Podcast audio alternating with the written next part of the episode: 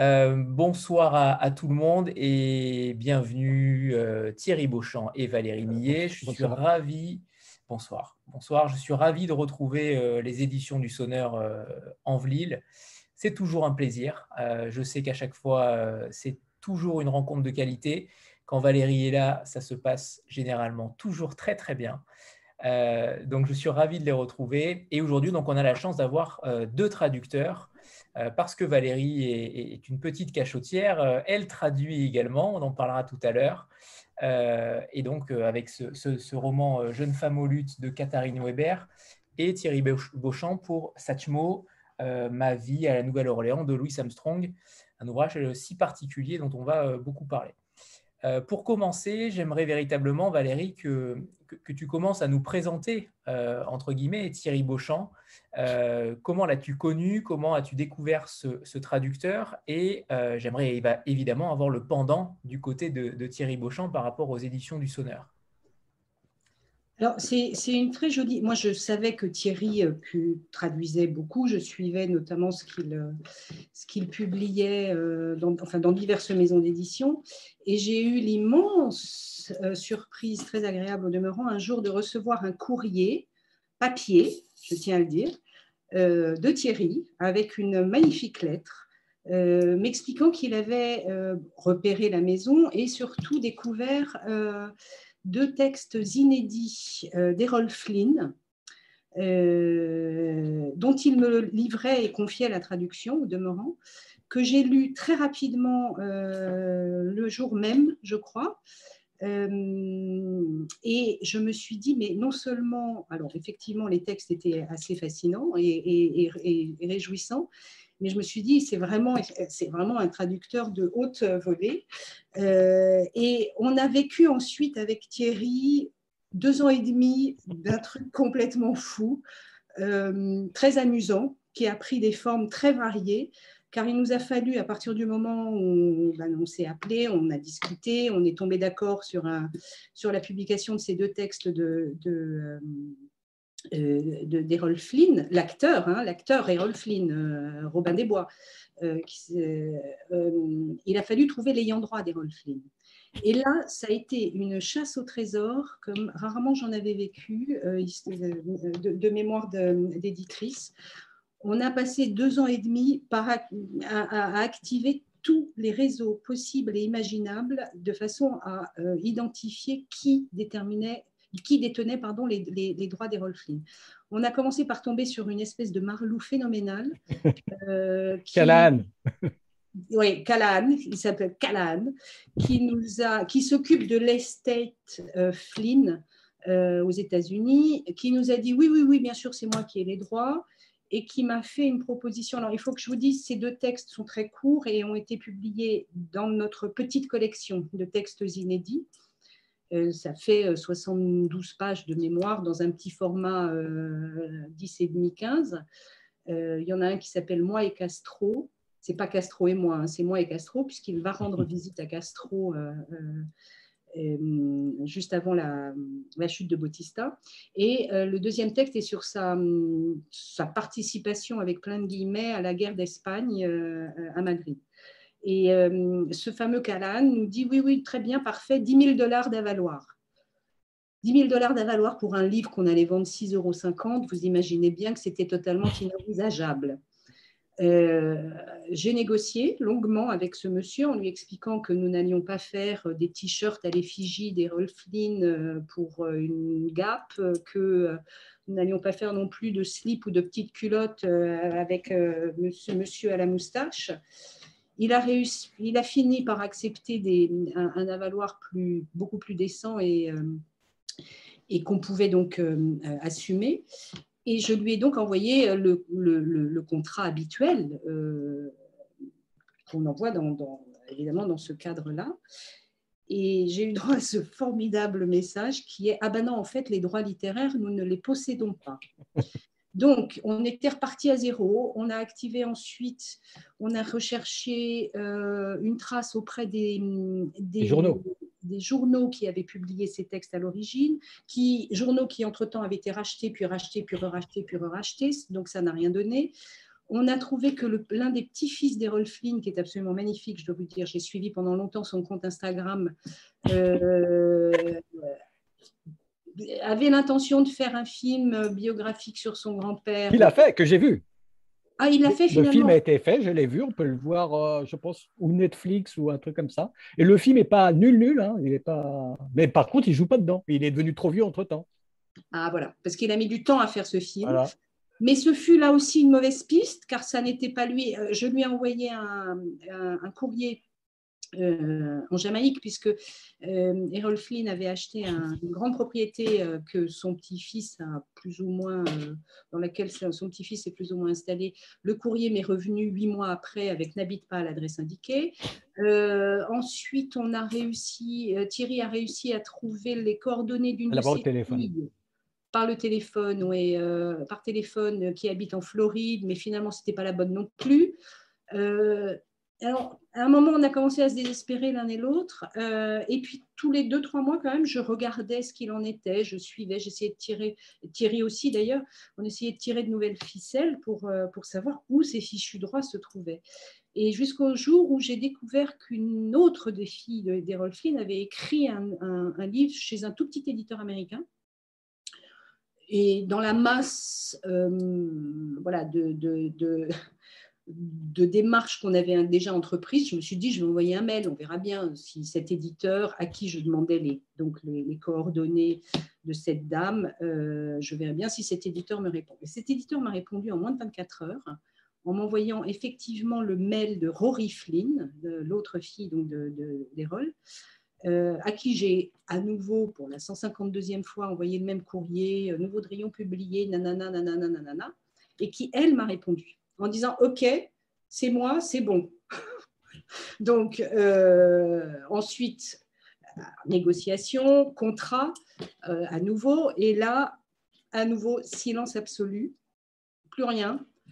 Un mois, deux mois, trois mois passent, je relance, je relance, euh, jusqu'au jour où finalement elle me répond, j'ai envoyé le, contrat que vous m'avez adressé à mes deux avocats, parce que c'est assez commun aux États-Unis, tout passe par les avocats. Et là, avec Thierry, on s'est dit, bon, bah, si ça passe entre les mains de deux avocats, c'est fichu. Euh, ça bon. Nous avons tout de même patienté euh, jusqu'au jour euh, où nous avons enfin, au bout de deux ans et demi et après cette chasse au trésor assez extraordinaire, obtenu les droits. Et c'est comme ça qu'on a commencé à travailler ensemble avec, avec Thierry. Difficile, difficile voie d'accès, d'entrée. vous êtes entré dans les difficultés de l'édition. Et je peux ajouter quand même, parce qu'il y, a un préambule à l'histoire Flynn, c'est que j'ai traduit un roman d'Errol Flynn pour Le Serpent à plumes euh, quelques années plus tôt, je ne sais plus combien, 3-4.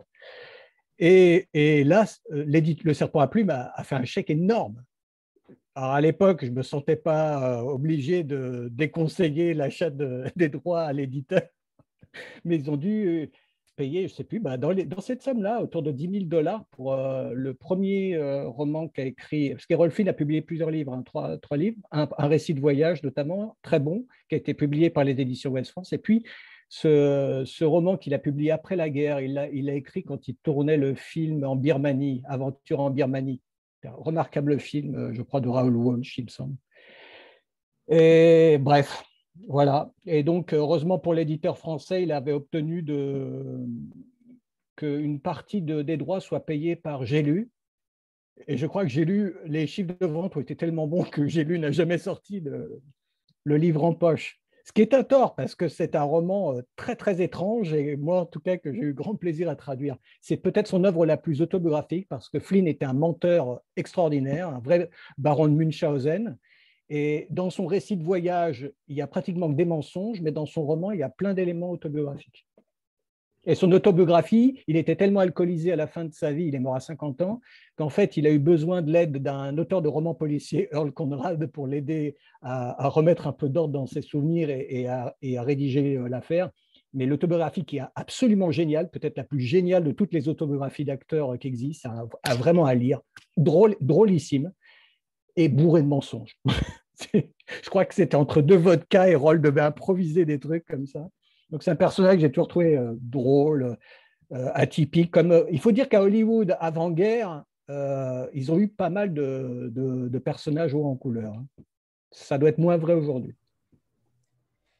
Alors Thierry, pour, pour ceux qui ne vous connaissent pas ou qui n'ont pas encore lu l'un de vos livres, vous avez une bibliographie extrêmement impressionnante et au sonneur, vous avez notamment traduit Jim Tully. Pour le coup, est-ce que vous pouvez nous expliquer votre, votre démarche, l'histoire avec la traduction, comment vous en êtes venu à traduire?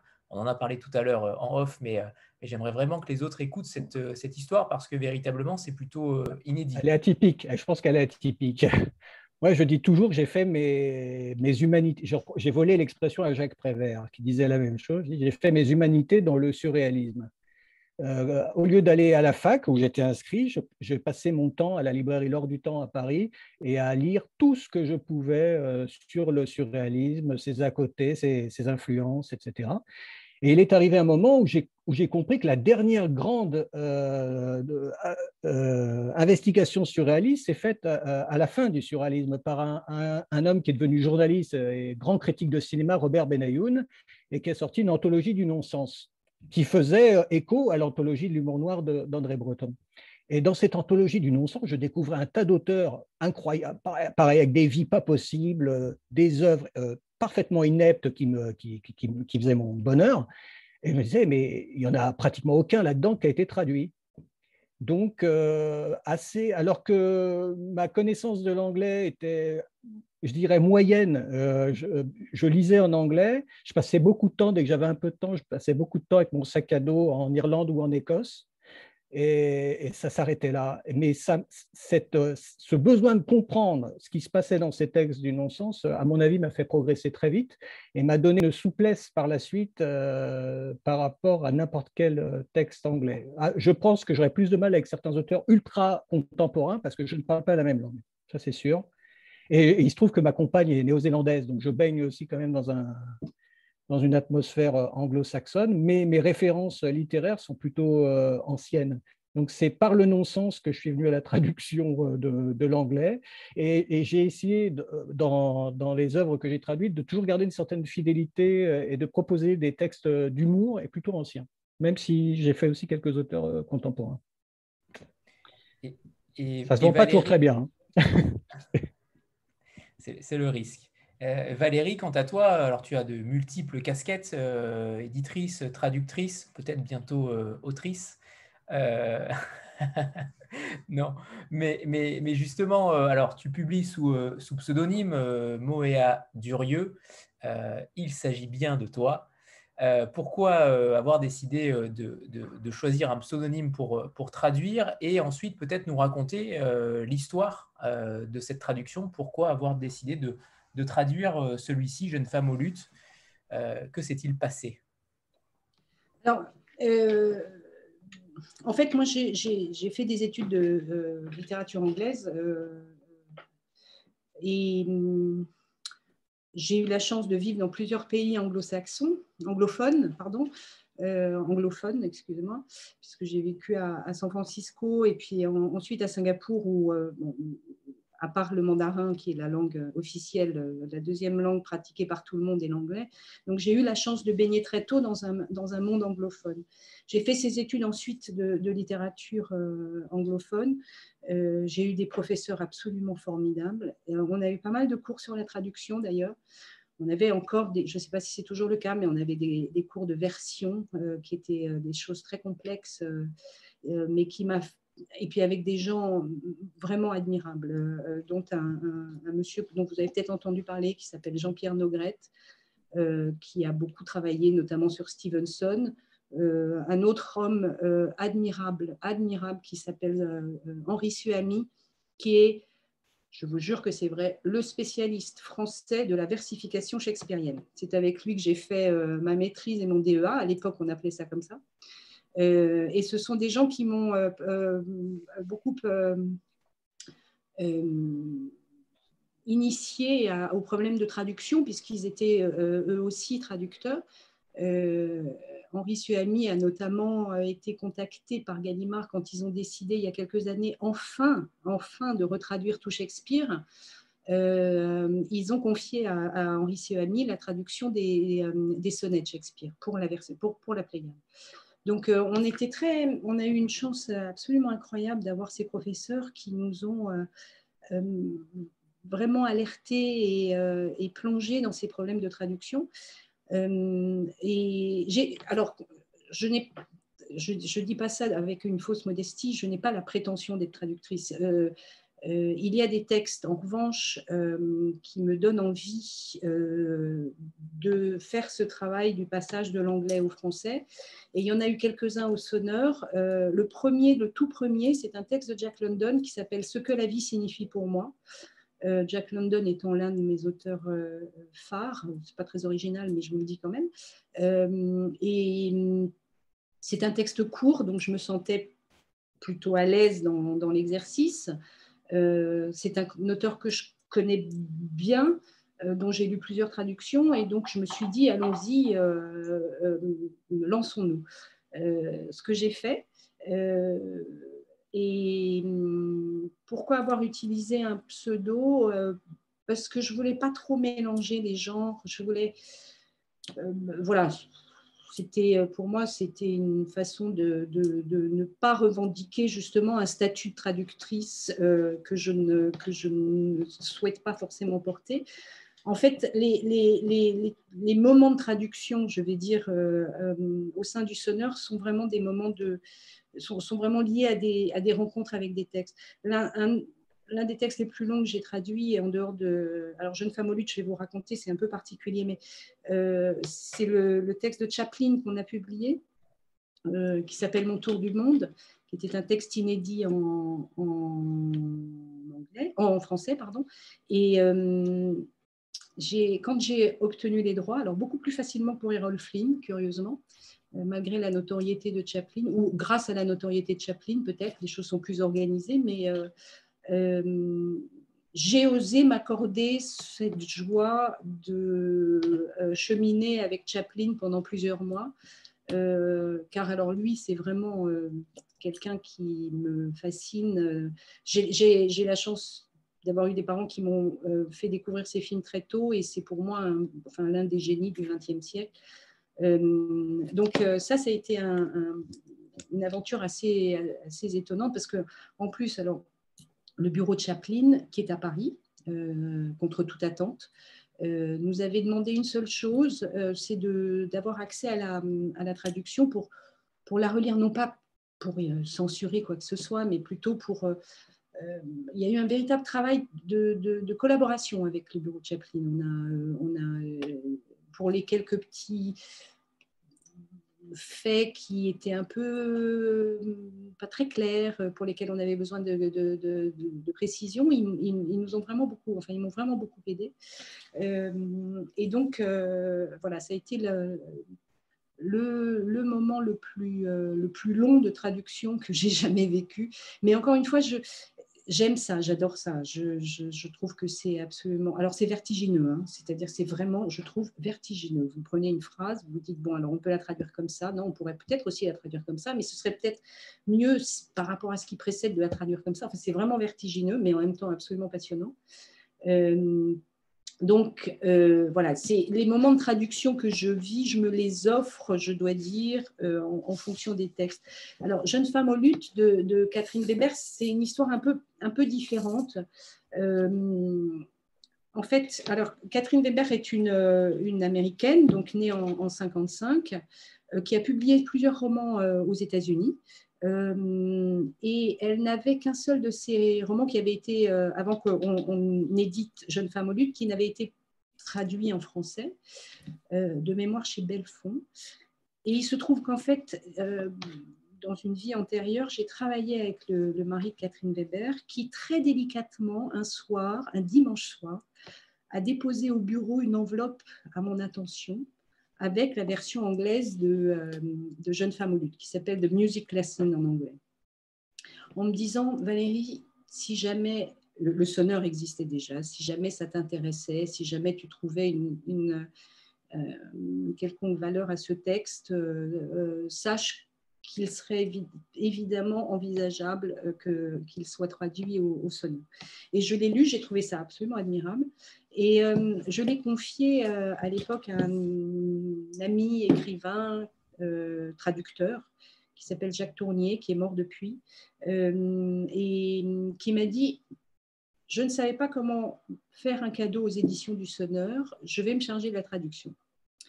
Et euh, on était, c'était vraiment au début euh, de la maison d'édition. Et Jacques s'est mis à, traduire ce texte et n'a jamais osé me dire qu'en fait, il ne se sentait pas à l'aise avec ce texte, ce que je peux complètement entendre. Et hum, ce qui fait que, en fait, la traduction qu'il euh, qu'il m'a rendue était une traduction très à côté du texte alors que c'était un, formidable écrivain, spécialiste de Carson McCullers, entre autres, de Jean Rhys, enfin bon. Mais ce texte-là était peut-être trop moderne pour lui, trop... ça ne lui correspondait pas. Et malheureusement, c'était un homme très, très délicat, mais peut-être trop délicat. Euh, et je me suis retrouvée dans une situation un petit peu complexe où, en fait, euh, ce cadeau était devenu un cadeau empoisonné parce que euh, ça n'allait pas. En, une phrase, ça n'allait vraiment pas. Il avait atténué beaucoup de choses. Toute la partie charnelle, notamment entre les deux personnages principaux, avait été complètement gommée. Il y avait, enfin, c'était pas son univers, c'était pas son écriture. Ce que je peux encore une fois totalement entendre. alors ça a été compliqué, vous imaginez bien. On vous fait un cadeau, ça fonctionne pas. Ça a été un moment un peu difficile dans l'histoire de la maison où je ne voulais évidemment pas euh, blesser cet homme euh, dont le travail avait, avait, avait une grande renommée et pour lequel j'avais une énorme estime, une énorme amitié. Et il a bien fallu que je lui dise que ça n'allait pas. Euh, donc, ce que j'ai fini par faire, et parce qu'on ne pouvait décemment pas publier le texte euh, sous la forme qu'il nous avait rendue. Et il a donc fallu ben, que, que, reprendre tout le travail, en somme. Euh, donc c'est un, texte, je suis très heureuse qu'il existe, mais c'est vrai que la, genèse de, son existence en français a été, euh, compliquée. Ça a fini par bien se, terminer, mais, mais c'était un peu et ça, c'est vrai que c'est toujours un petit peu la difficulté avec les, traducteurs avec lesquels on n'a jamais travaillé, euh, de savoir comment, surtout quand c'est quelqu'un euh, qui a derrière lui une œuvre de traduction majeure. Encore une fois, Carson McCullers, Jean Rhys, vous voyez, c'était pas, c'était pas n'importe quoi. Donc, euh, et puis, et puis vous vous remettez forcément en question. Alors, je l'ai reprise 14 fois sa traduction en me disant mais c'est toi qui n'as pas compris, euh, c'est peut-être lui qui a raison. Du coup, j'ai appelé trois quatre amis très littéraires en leur disant voilà est-ce que vous êtes d'accord avec moi, pas d'accord avec moi, est-ce que et en fait tout le monde était avait le, même sentiment. Donc, euh, ben, j'ai repris, euh, repris la traduction du texte, euh, puisque je m'étais engagée vis-à-vis de Catherine Weber à faire exister son texte en français. Donc, on a, on a repris le travail à zéro, en somme, quasiment. C'est pour ça que vous avez une petite, on a quand même, même s'il y y a eu cette ces moments un petit peu tendus, euh, j'ai tenu à mettre euh, cette petite phrase en début d'ouvrage euh, ce livre n'existerait pas sans J pointé. parce que c'est vrai que c'est aussi lui qui, dans sa générosité, m'a dit faisons ce texte, allons-y. voilà. Mais ça a été compliqué au début, pour bien se terminer, mais compliqué au début. Et, quant à vous, Thierry, euh, l'histoire de ce manuscrit, puisque euh, c'est aussi une histoire particulière, j'ai l'impression que le sonneur se, spécialise dans les difficultés pour éditer un texte. Euh, celui-ci aurait pu aussi être difficile, puisque de ce que j'ai vu, il a été publié dans une autre maison d'édition très tôt, et publié en 52 en France, en français, pardon, et ensuite en 54-55 aux USA. Avec eh deux versions différentes. Avec deux versions différentes. Là, je vais lâchement faire ce qu'on appelle en basketball une passe aveugle à Valérie, qui, me semble-t-il, connaît mieux cette préhistoire du, du texte que moi. C'est vrai, je ne me souvenais plus de cette histoire de la version. C'est en France que le livre est, traduit d'abord.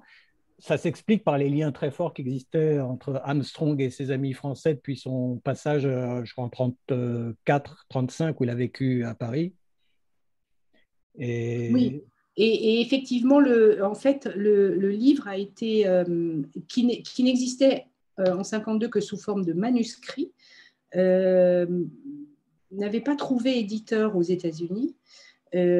Armstrong, lors de l'un de ses séjours parisiens, le confie à, une amie qui lui dit mais c'est formidable, on va le publier, on va le faire traduire, on va le publier.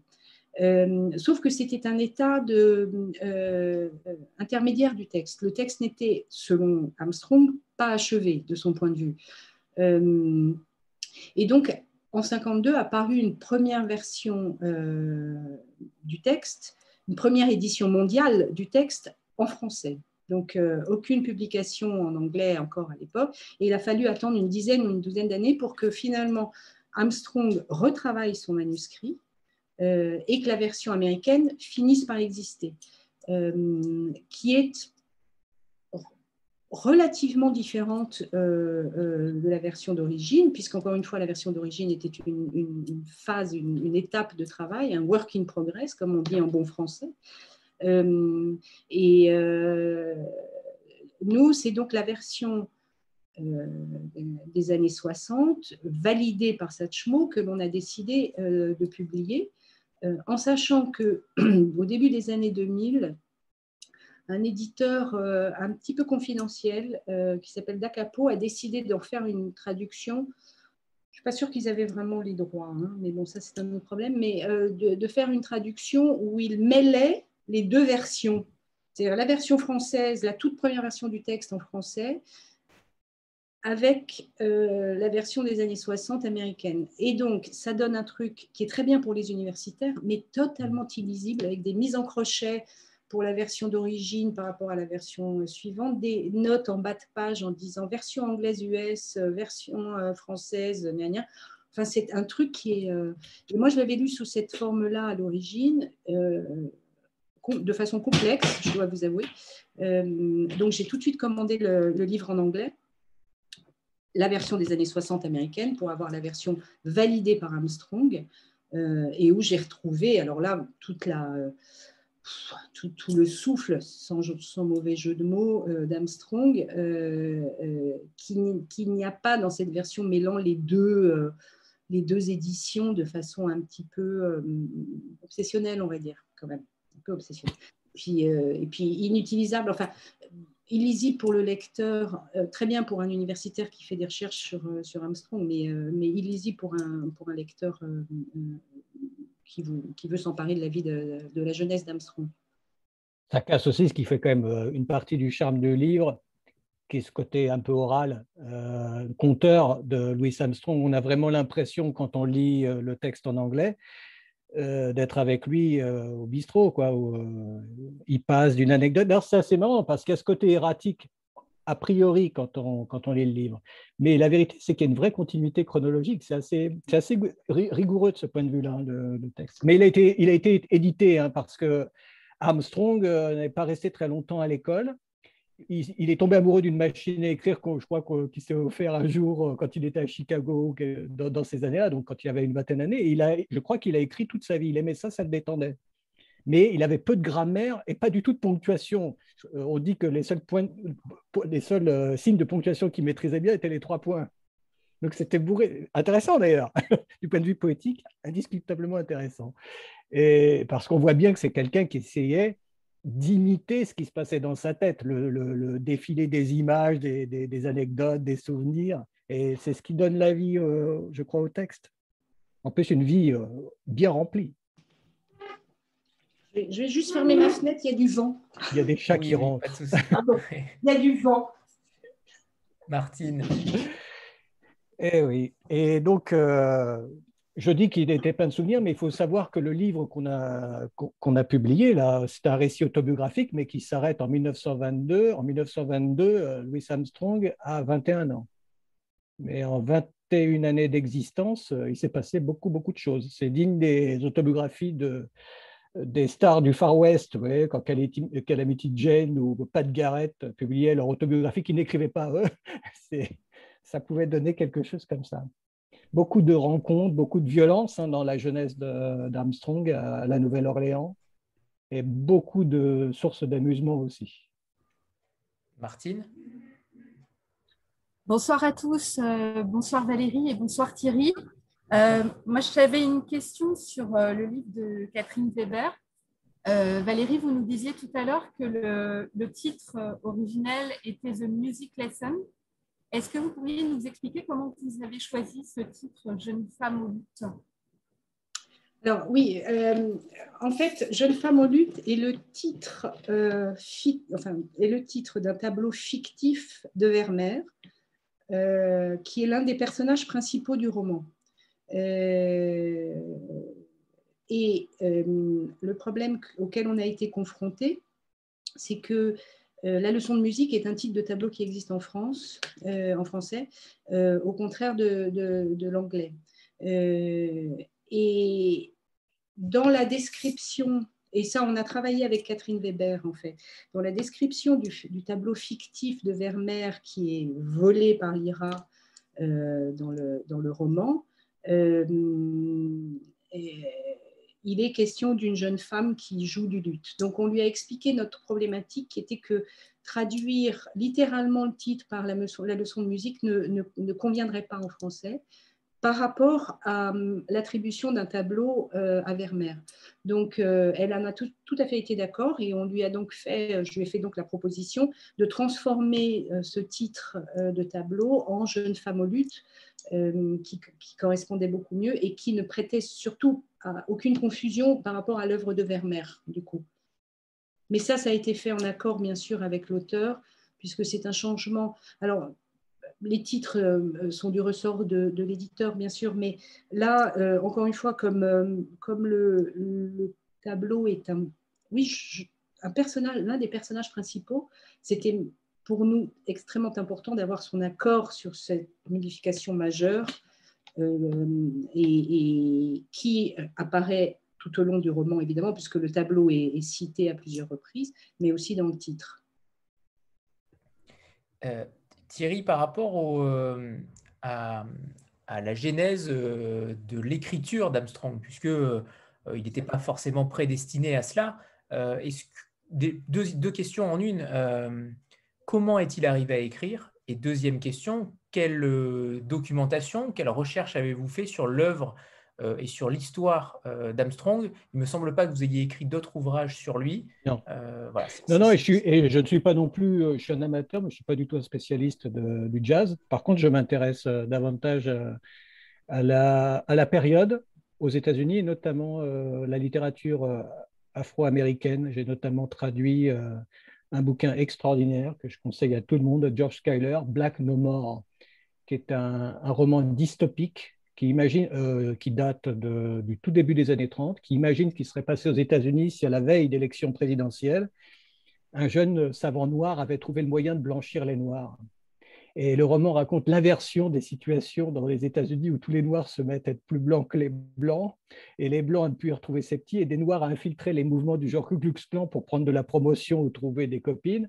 Et il imagine, alors c'est à la fois burlesque et macabre, mais ça en dit beaucoup sur les questions que posait euh, à l'époque euh, la question des droits civiques, parce qu'on croit que la, lutte pour les droits civiques explose vraiment dans les années 60, ce n'est pas vrai du tout. Il y a un âge d'or de l'émancipation dans les années 20 aux États-Unis. Euh, il y a des quartiers noirs qui, sont, qui sont aussi florissants que des quartiers blancs. Il y a des banques noires, il y a des journaux noirs. C'est l'explosion de la Harlem Renaissance. Et c'est dans ce contexte-là hein, que le jazz va se développer. Et donc, euh, sur euh, Louis Armstrong, bah, ce n'est pas très difficile. Hein. Il, existe, euh, il existe beaucoup de documentation de biographie, il existe un magnifique site. Donc, j'ai pu, sans trop de problèmes, comprendre les, les, à côté. Je me suis beaucoup aussi intéressé à, la vie à la Nouvelle-Orléans dans, cette époque-là. On est obligé d'ailleurs dans le travail de faire beaucoup de recherches sur un tas de choses. Je ne connaissais pas bien ces histoires de saut de bière dont il est question à plusieurs reprises dans, dans le livre. C'est-à-dire que les, dans les quartiers euh, pauvres, il était plus rentable d'acheter la bière, de venir avec son récipient, euh, un seau qu'on remplissait de bière bon marché et que les, les, gars se passaient de main en main et donc tout le monde buvait au, même seau la bière. Et en général, ça se faisait beaucoup chez les musiciens et qui en profitaient euh, entre deux seaux pour jouer un, air dans les honky tonks ou les, ou les salles de danse de Storyville à la Nouvelle-Orléans.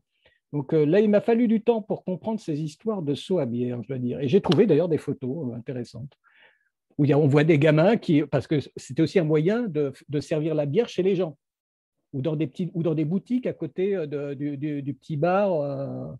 Et donc, on voyait des gamins qui portaient sur leur, avec une perche des, des seaux remplis de bière, comme ça. Non, passer dans les rues, c'était assez clos. Hein. C'était une, ambiance, et on s'en rend compte en lisant le, livre. C'est un univers un petit peu dangereux où il y a énormément de, bagarres, de règlements de comptes, de, de macros, de prostituées. Mais il y a aussi énormément de vie, d'humour, d'affection entre les gens, euh, de sens de la famille au sens large. De soutien, oui. Mm. Et il y a quand même aussi cette. Euh, cette chose commune, euh, l'alcool, dans l'œuvre que vous traduisez au sonneur, euh, clairement, puisqu'on a Jim Tully, euh, on, a, on a une brève histoire de l'ivresse. De l'ivresse. C'est à peu près les mêmes époques en plus. À peu près, les, leur jeunesse se chevauche presque. Et c'est très intéressant parce que Tully, irlandais catholique, placé à l'orphelinat après la, mort de sa mère, il y restait entre 7 et 11 ou 12 ans, je ne sais plus. Et, on a euh, le pauvre Armstrong qui s'est retrouvé en maison de redressement euh, pour euh, avoir tiré un coup de feu avec un, revolver qu'il avait trouvé dans, une malle de sa mère. En fait, ce revolver appartenait à des nombreux beaux-pères qui sont passés dans sa vie. Et c'était à l'occasion de Mardi Gras, qui est la grande fête à la Nouvelle-Orléans, où tous les, à l'époque, en tout cas, je ne sais pas si c'est toujours le cas, mais tout le monde venait avec un pétard, un, un flingue, un fusil et tirait en l'air. Ce sont des choses qui existent. Et qui existent en Europe, pas à Mardi Gras, mais moi j'ai vu au Monténégro des choses qui ressemblaient à ça pour les mariages. Vous voyez des gens qui ont l'air très heureux et puis qui sortent des flingues de leur costume rutillant et qui se mettent à tirer en l'air. une surprise. Donc, euh, oui, il est, donc il, est, resté quand même euh, moins de temps que Tully euh, dans son orphelinat, mais il, a passé quand même, je crois, deux ou trois ans en maison de redressement, Louis Armstrong. Et c'est ce qui est paradoxal, c'est que ce n'est pas des lieux très rigolos. Ça, ça ne pas aujourd'hui, ça ne l'était certainement pas à l'époque. Et néanmoins, dans les deux cas, il y a eu un aspect positif. C'est là où Jim Tully a appris à écrire et à lire. Et ça a joué un énorme rôle dans sa vie parce que malgré ses sept ans de vagabondage, et ben pendant ces sept ans de vagabondage, il a cessé de fréquenter les, bibliothèques publiques, un lieu sacré pour beaucoup de, de vagabonds, soit pour y s'y reposer, soit pour euh, s'y distraire. Et, quant à Louis Armstrong, bah, c'est là où, on lui a appris à jouer du cornet. Donc, sans la maison de redressement, il ne serait pas devenu Louis Armstrong. Et, quant au titre du livre, euh, Satchmo, pour ceux qui ne le savent pas encore, est-ce que vous pouvez nous expliquer le, euh, ce surnom euh, C'était un, des, un des surnoms probablement le plus connu de, de Louis Armstrong et c'est une contraction de Satchel Mouse, c'est-à-dire la, bouche en, pochoir quoi, ou en, en poche. Parce qu'il avait, tout jeune, il avait déjà des, joues et, une capacité à ouvrir très grand la bouche. On le voit, hein, je vous conseille de, de, regarder des petites vidéos de Louis Samson parce que ce qui n'est pas son moindre charme, et d'ailleurs on se rend compte que c'est quelqu'un de très charmant parce que pendant toute sa vie, il a attiré des aides, des, sympathies, euh, mais euh, euh, même quand il, il, était haut comme trois pommes. Quoi. Il a une capacité à, rentrer dans, dans, la vie de gens qui parfois semblent très dangereux et à s'en faire accepter, même aider, qui est prodigieuse. Et quand on regarde ces vidéos, on, on se rend compte pourquoi il a, il a un visage extraordinaire, d'une expressivité fantastique. J'ai revu il n'y a pas longtemps le duo dans le film New Orleans, euh, le duo qui forme, duo merveilleux, avec euh, Billy Holiday. Et, donc, il, est, il conduit l'orchestre et il chante en même temps avec Billy Holiday. La manière dont il la regarde, etc., c'est extraordinaire. cet homme crée de la vie autour de lui. Céline? Bonsoir euh, tout le monde, bonsoir Valérie, bonsoir euh, Thierry. Bonsoir. Euh, j'ai une question pour vous Thierry. Donc j'ai la chance d'avoir lu le livre ces derniers jours là que j'ai beaucoup apprécié. Je rejoins parfaitement ce que vous disiez. Ce qui m'a le plus impressionné, c'est c'est euh, le caractère solaire, la personnalité solaire qui mmh. ressort déjà. Alors, euh, j'ai quelques images euh, qu'on connaît de plutôt la fin de sa vie, quand il était très très connu. Mais du coup, voilà, dès le plus jeune âge, on sent, on sent cette destinée. Et la question que j'avais pour vous, c'est par rapport au travail que vous avez fait de traduction. Et, est-ce que c'était pas un petit peu schizophrénique presque de, traduire à la fois un grand homme, une légende absolue pour, pour nous aujourd'hui et en même temps dans un texte qui est d'une naïveté, d'une simplicité. Enfin, on sent qu'effectivement, il n'y a pas une qualité littéraire incroyable sur la manière dont, lui-même a écrit. Donc, est-ce que, enfin voilà, comment on arrive à écrire si simplement au sujet d'un homme à ce point légendaire? Bah déjà, je ne me situe jamais de manière verticale par rapport aux hommes légendaires ou aux, grands hommes. Moi, je vois plutôt ça comme euh, un merveilleux paysage euh, à explorer. Je me sens comme un poisson dans l'eau. C'est d'ailleurs, il n'est pas le premier grand homme, entre guillemets, que, j'ai traduit. Euh, j'ai traduit des textes de, par exemple, John Lennon. J'ai traduit les contes de John Lennon ou les textes de Mohamed. Quelque chose qui est comparable, j'ai traduit les textes de Mohamed Ali. Et il y a des petits points communs. Sauf que je trouve euh, qu'il y a plus de sagesse et d'expérience de la vie euh, très vite chez, euh, chez Armstrong. Mais Mohamed Ali avait une personnalité aussi incroyable, très séduisante, un, type qui est doué pour la vie, quoi, malgré tous les coups qu'il a pu prendre sur les rings. Donc, c'est pas la grandeur du personnage ne, ne, m'intimide pas. le texte, en fait, ça aurait été plus problématique s'il avait écrit dans, un slang très marqué, parce que les, langues dialectales ou, argotiques posent de vrais problèmes de traduction et de choix. Là, c'est très peu le cas en anglais. Euh, c'est assez euh, oral, euh, rudimentaire. Il y, a plusieurs registres. Il y a des moments où il nous parle comme si on était son copain, et puis il y a d'autres moments où, il essaie de prendre, de, dire je suis quelqu'un d'assez sérieux, où il donne presque des conseils de savoir-vivre ou de sagesse, euh, et qui sont assez marrants parce qu'on finit par, on se rend très bien compte dans ce bouquin du personnage à qui on a affaire. C'est quelqu'un d'une bonhomie incroyable. Quoi. Il a, mine de rien, il a traversé des moments euh, tout à fait tragiques dans son existence. Il a vu des trucs qu'aucun gosse ne devrait voir, parce que là, on parle de, sa jeunesse et de son enfance. Hein. Et il prend ça, il a une capacité à absorber euh, les, chocs euh, et à tout bonifier par, à son goût de la vie, son amour de la musique qui est euh, incroyable, il déborde à toutes les pages. Quoi. Il aurait tué pour, pour une note de, son cornet. Et pour la bouffe, hein, la nourriture, c'en est marrant. Je pense que si on jugeait ça, un écrivain traditionnel là-dessus, on dirait il peu, il un peu obsédé, le garçon, et ça revient tout le temps dans ce bouquin. Mais venant de Louis Armstrong et dans le, et dans le fil de ce qui semble être un, récit oral, en fait, on se dit, tiens, Louis, c'est encore faim. Et, donc, euh, les haricots rouges de maman, le, les, tous les, le, riz aux haricots, qui revient très, très souvent. J'aime beaucoup aussi le passage où il explique que son tour de taille, il a pris du poids lorsqu'il a essayé de guérir euh, de son rhume en utilisant un traitement conseillé par un de ses copains musiciens à l'époque où il jouait sur les bateaux sur le Mississippi euh, dans l'orchestre de, de Marble.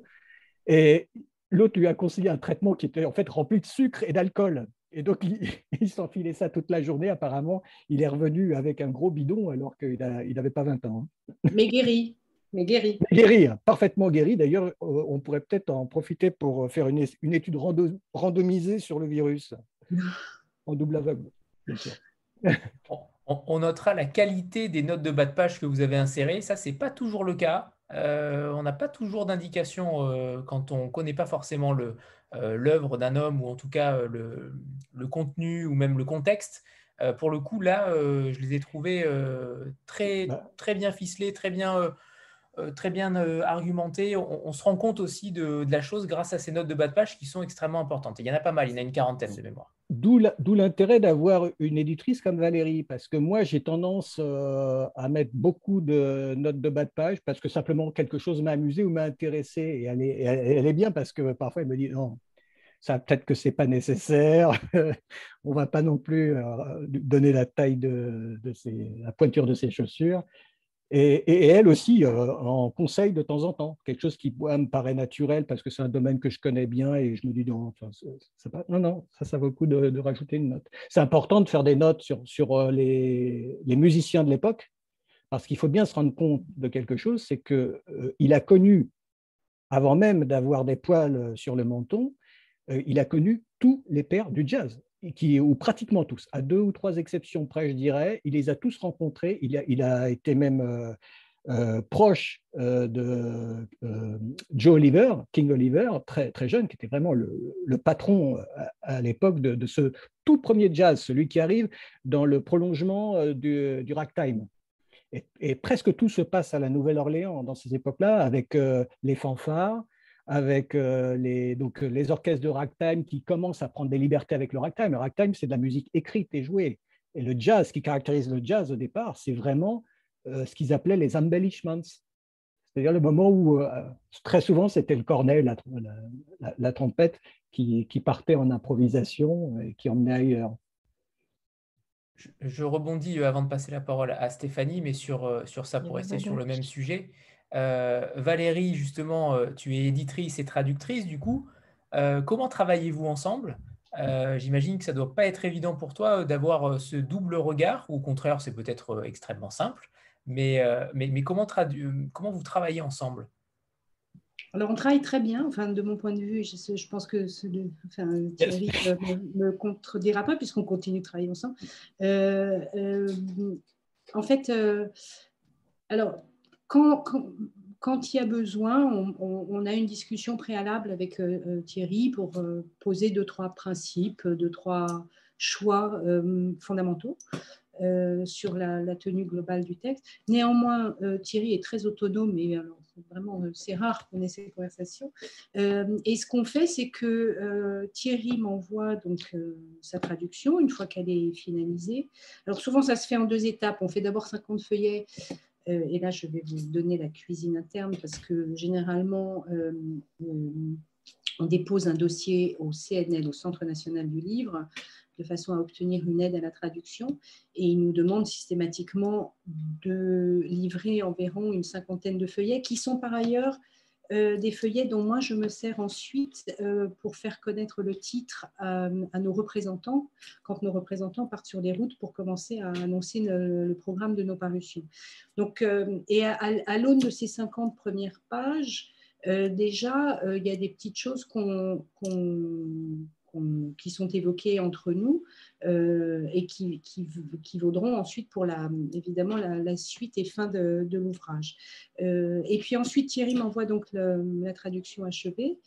Et là, c'est un, moment de plaisir suprême euh, puisque je découvre le travail de, Thierry. Je dois vous avouer qu'il y a mais, des moments extrêmement nombreux où je me dis, waouh, chapeau quoi. Parce que évidemment, forcément, vous pouvez vous imaginer que de temps en temps, alors je prends le, livre en anglais et puis je me dis comment traduire ce truc, c'est intraduisible. Et puis après, je plonge dans, les, quelques lignes euh, euh, correspondantes de Thierry et je me dis. Euh, c'est, de temps en temps, même, je lui mets, je lui dis chapeau là, franchement. Et, puis, du coup, moi, je fais des propositions, des annotations euh, au crayon de papier toujours, parce que le stylo rouge, ça va pas. Euh, parce qu'encore une fois, ce sont des suggestions, ce sont des, propositions. Il y a une chose qu'il faut savoir, c'est que quand on traduit un texte, en tout cas, je, pense que Thierry ira dans mon sens, mais quand on traduit un texte, on est immergé par ce texte euh, pendant des semaines, des mois, et il y a un moment où on n'a plus forcément je dirais pas de recul, mais on est euh, absorbé par une langue, par un récit, par et, cette étape, moi-même quand j'ai traduit, j'ai toujours transmis euh, à, quelqu'un la, relecture de ma traduction.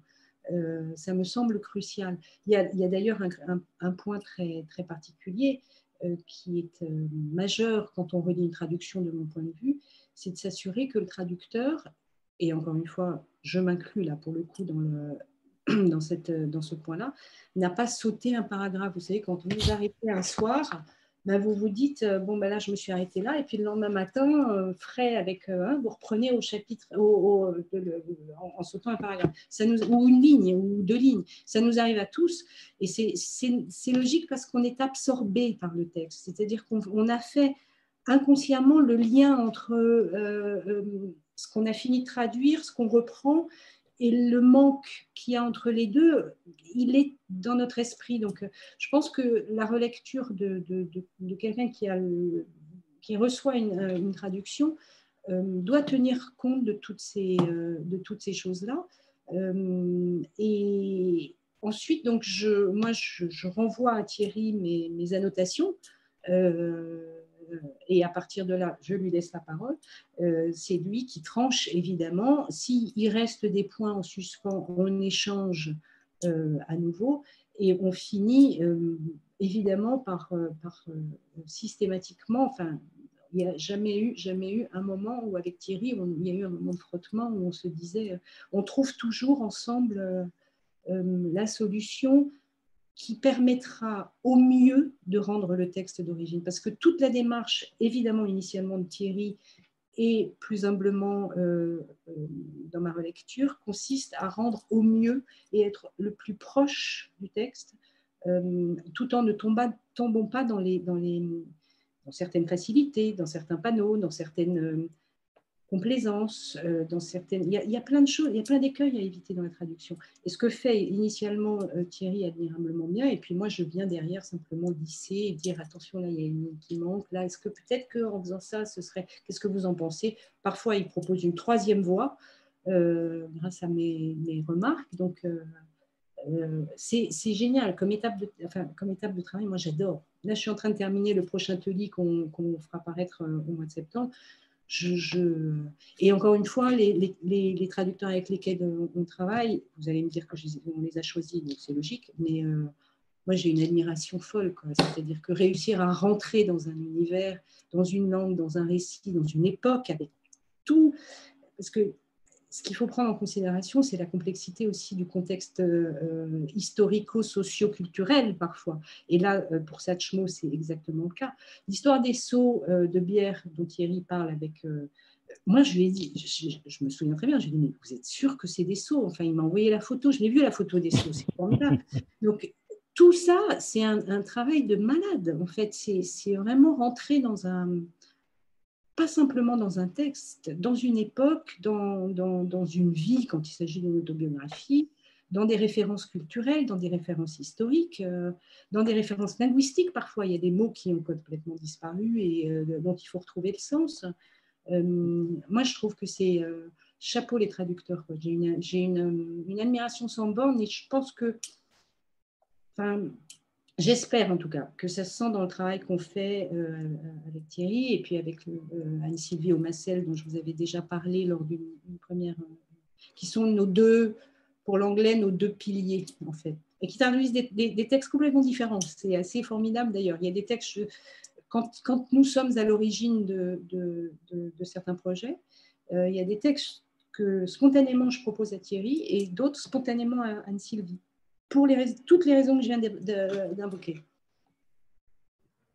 Rien à rajouter, Thierry? Si, euh, je suis en train de penser aux oublis. Moi, je suis, je suis, quelqu'un qui oublie facilement des mots ou des phrases, et ça m'est arrivé d'oublier des, des demi-pages, peut-être même une page une fois ou deux.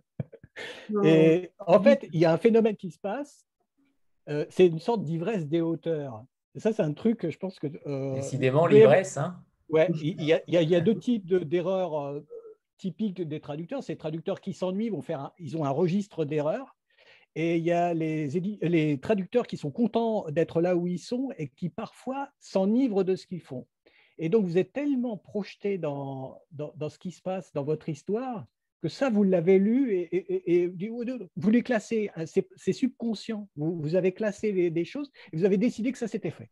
Une partie de votre cerveau a décidé que c'était fait, mais ce n'est pas fait.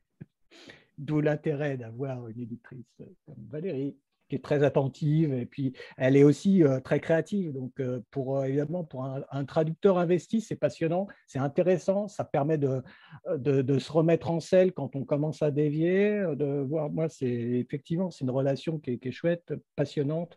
On est complémentaires, je pense.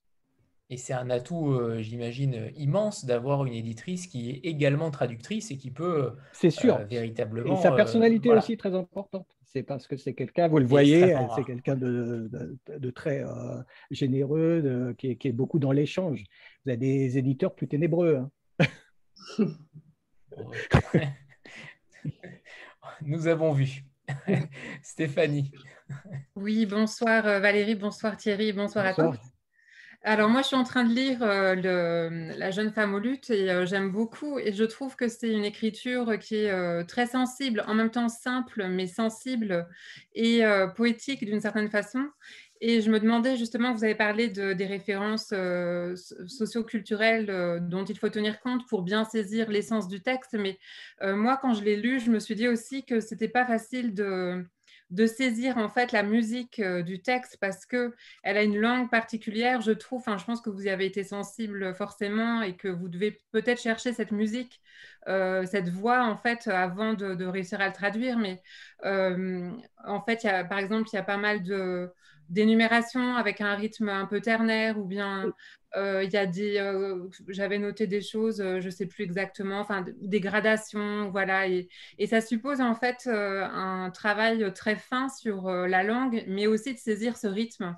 Et donc comment vous faites pour pour arriver justement à, saisir ce qui est presque insaisissable? Alors alors, pardon Valérie, mais est-ce qu'avant tu pourrais aussi euh, faire le pitch du livre? Je crois qu'on ne l'a pas encore dit, euh, voilà, pour savoir véritablement de, quoi ça parle. oui, oui. C'est l'histoire de, enfin, c'est l'histoire de, de, on va dire, de Patricia Dolan, qui est une américaine historienne de l'art qui vit à New York, euh, qui travaille dans un musée à New York, qui a, on l'apprend au cours du texte, vécu un drame puisqu'elle a perdu sa petite fille et qu'elle se noie donc dans le travail euh, qui un jour est contactée à New York par un soi-disant cousin irlandais. Elle est d'origine irlandaise euh, et qui lui demande une mission. Euh, elle se laisse charmer par ce jeune cousin éloigné et accepte la mission qui consiste à, se à garder pendant un temps indéfini un tableau de Vermeer. Alors, un tableau fictif, comme je disais tout à l'heure, de, Vermeer, euh, en Irlande. Et euh, d'ailleurs, la première page euh, se situe dans un cottage, celui que Sandrine a tenté de représenter par la photo choisie, un cottage isolé irlandais. Et Patricia Dolan décide d'écrire son journal. Elle, regarde ce tableau et elle, euh, elle s'adresse euh, à elle-même dans ce journal. et puis petit à petit, elle va se rendre compte qu'en fait ce tableau a été volé à la couronne britannique par une branche de l'IRA.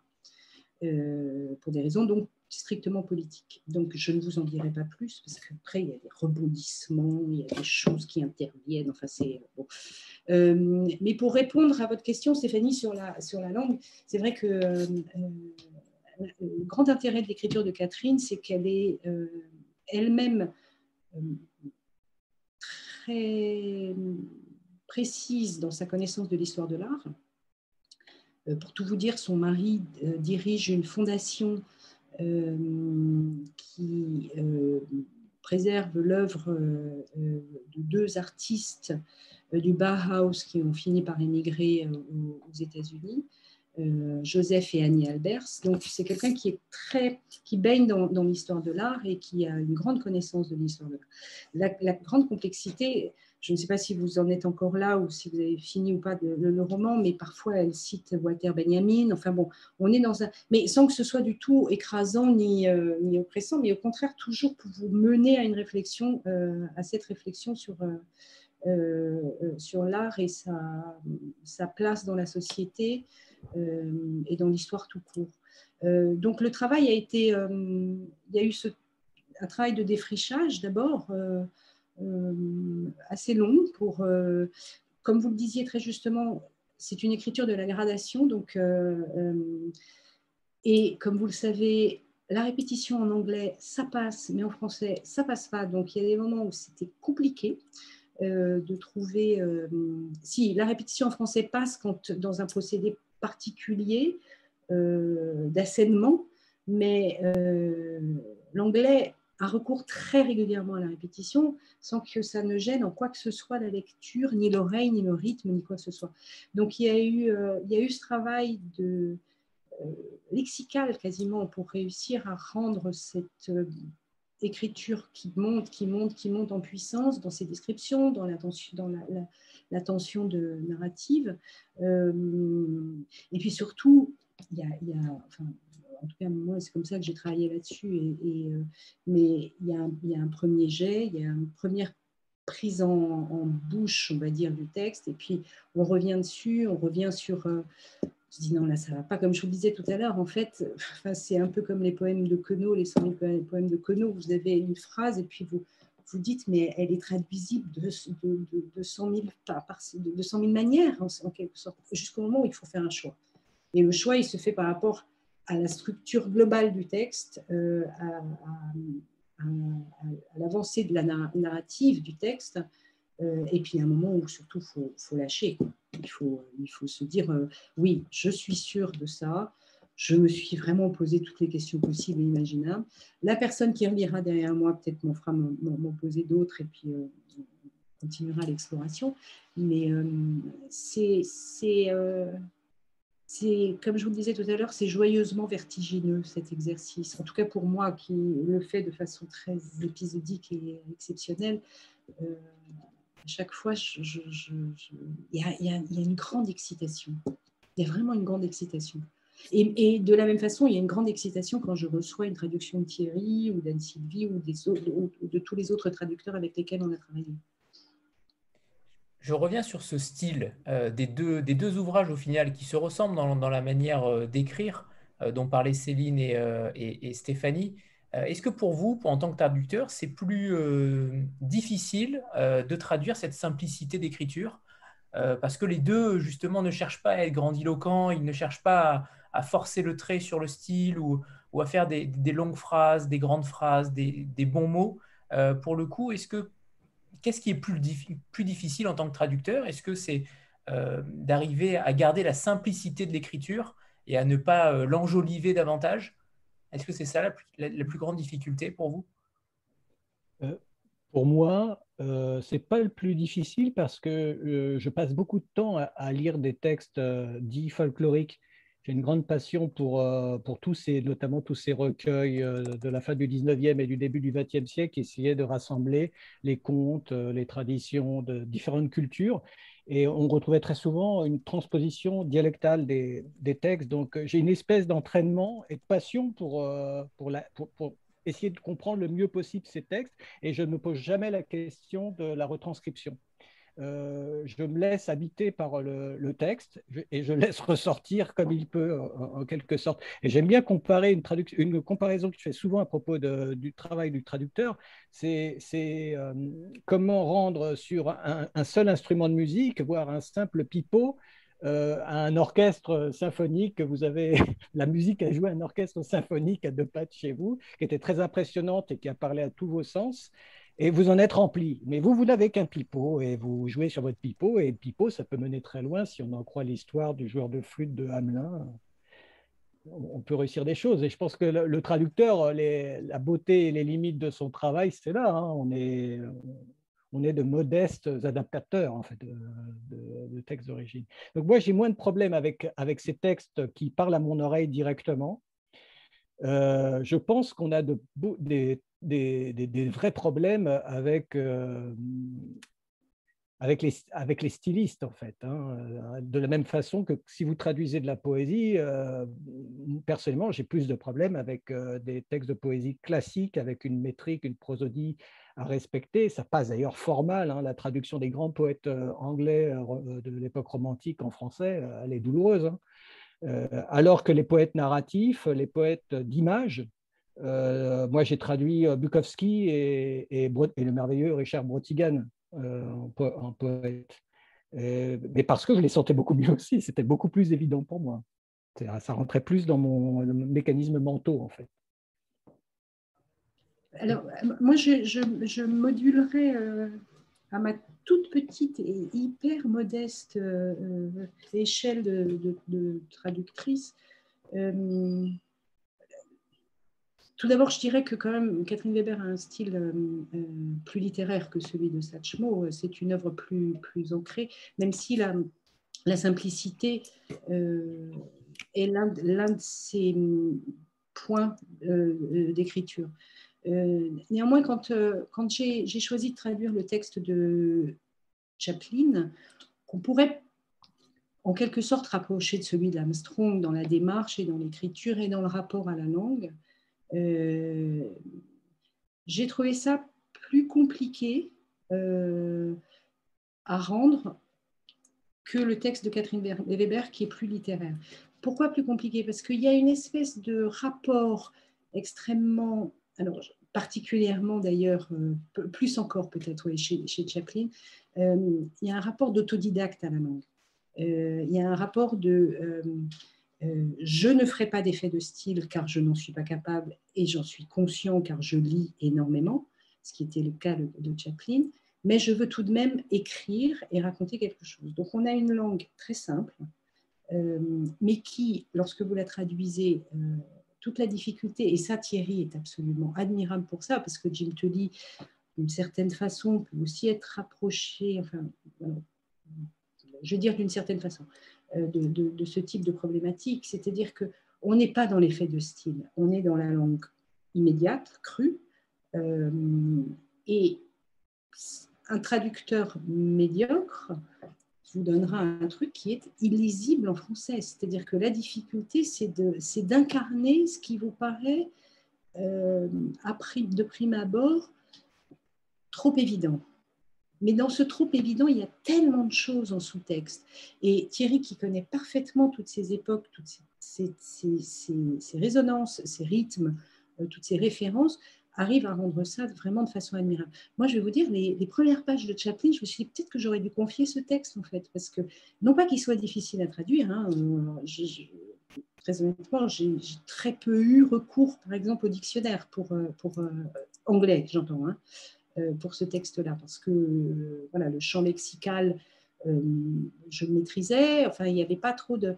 Mais une traduction comme ça au long c'était d'une platitude qu'il n'y avait pas du tout en anglais. Donc il a fallu s'extraire, prendre du recul, réfléchir, euh, se positionner sur l'intégralité du texte avant de comprendre euh, ce que Thierry maîtrise et moi beaucoup, beaucoup moins, mais euh, ce souffle qu'il y a derrière.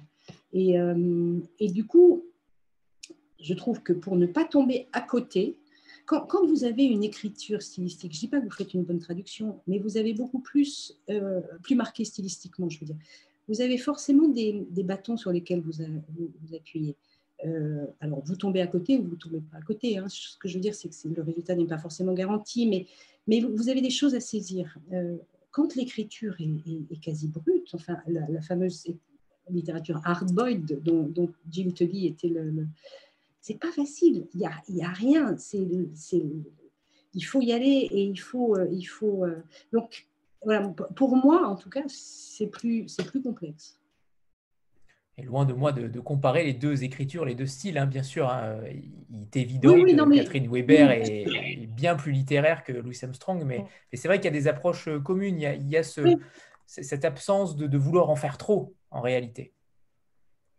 Je ne sais pas si Thierry, vous vouliez intervenir. Ah, je, bah, je, pense que Louis Armstrong, de toute façon, n'y pense même pas. il ne raisonne pas trop en, ces termes-là. Mais j'étais, en, vous écoutant parler, euh, j'étais en train de me rappeler euh, cette extraordinaire conférence qu'on peut écouter sur CD. De, c'est un cours de, de Michel Bouquet aux élèves du conservatoire sur le métier de comédien. Et là aussi, il y a une grande ressemblance avec le boulot de traducteur. Il leur explique que arrêtez de, penser à vous euh, quand vous jouez.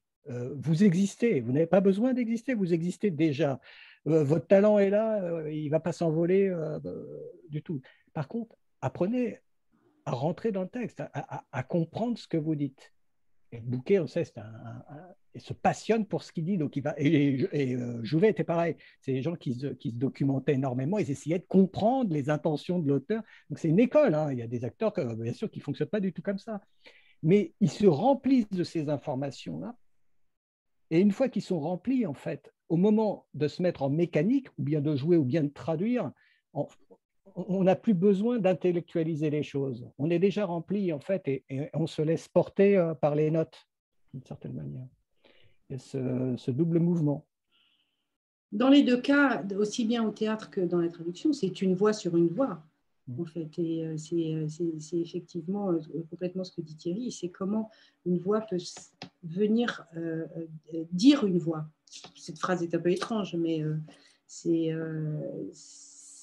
c'est une démarche qui est Et vous avez une troisième voix qui, qui, sera celle de toute manière du lecteur, parce qu'il n'y aura probablement pas deux lecteurs qui, qui, porteront, qui auront exactement la, la, même écoute du texte. Et, on a tous une certaine idée sur, quand on a un livre qu'on a beaucoup aimé, on l'entend tous d'une certaine manière. et, au sonneur, et au sonneur, une quatrième voix avec l'éditrice. Ah bah, c'est une, une, présence omnisciente. non, pas omnisciente, mais, euh, mais qui, qui, euh, qui, euh, qui travaille en, en, complément, en modeste complément du, de, celle du traducteur, qui est la, la, voix principale. Marie-Thie Bonsoir tout le monde. Euh, en fait, moi j'avais une question, euh, on va dire euh, pratique. J'aurais aimé savoir combien de temps ça avait pris pour la traduction pour ces deux textes.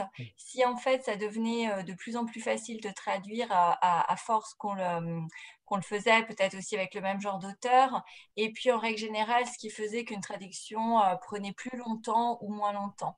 Est-ce que ça vient de, bah, pareil, du traducteur, du type de texte, de la connaissance du contexte? Qu'est-ce, qui, joue vraiment sur, le, sur la traduction? Euh, Il n'y a, a, pas de, de, règles. Hein. Euh, sur, le, sur la durée euh, de la traduction, bah, en fait, j'ai déjà oublié. j'ai aucune mémoire du temps. Six mois. 6-7 mois, mais pas à plein temps. Parce que oui, oui parce qu'il y, y, a les plusieurs, il y a, il y a plusieurs phases. Hein. Il y a la phase de traduction, de relecture, de correction, etc. Donc ça prend plusieurs mois comme ça.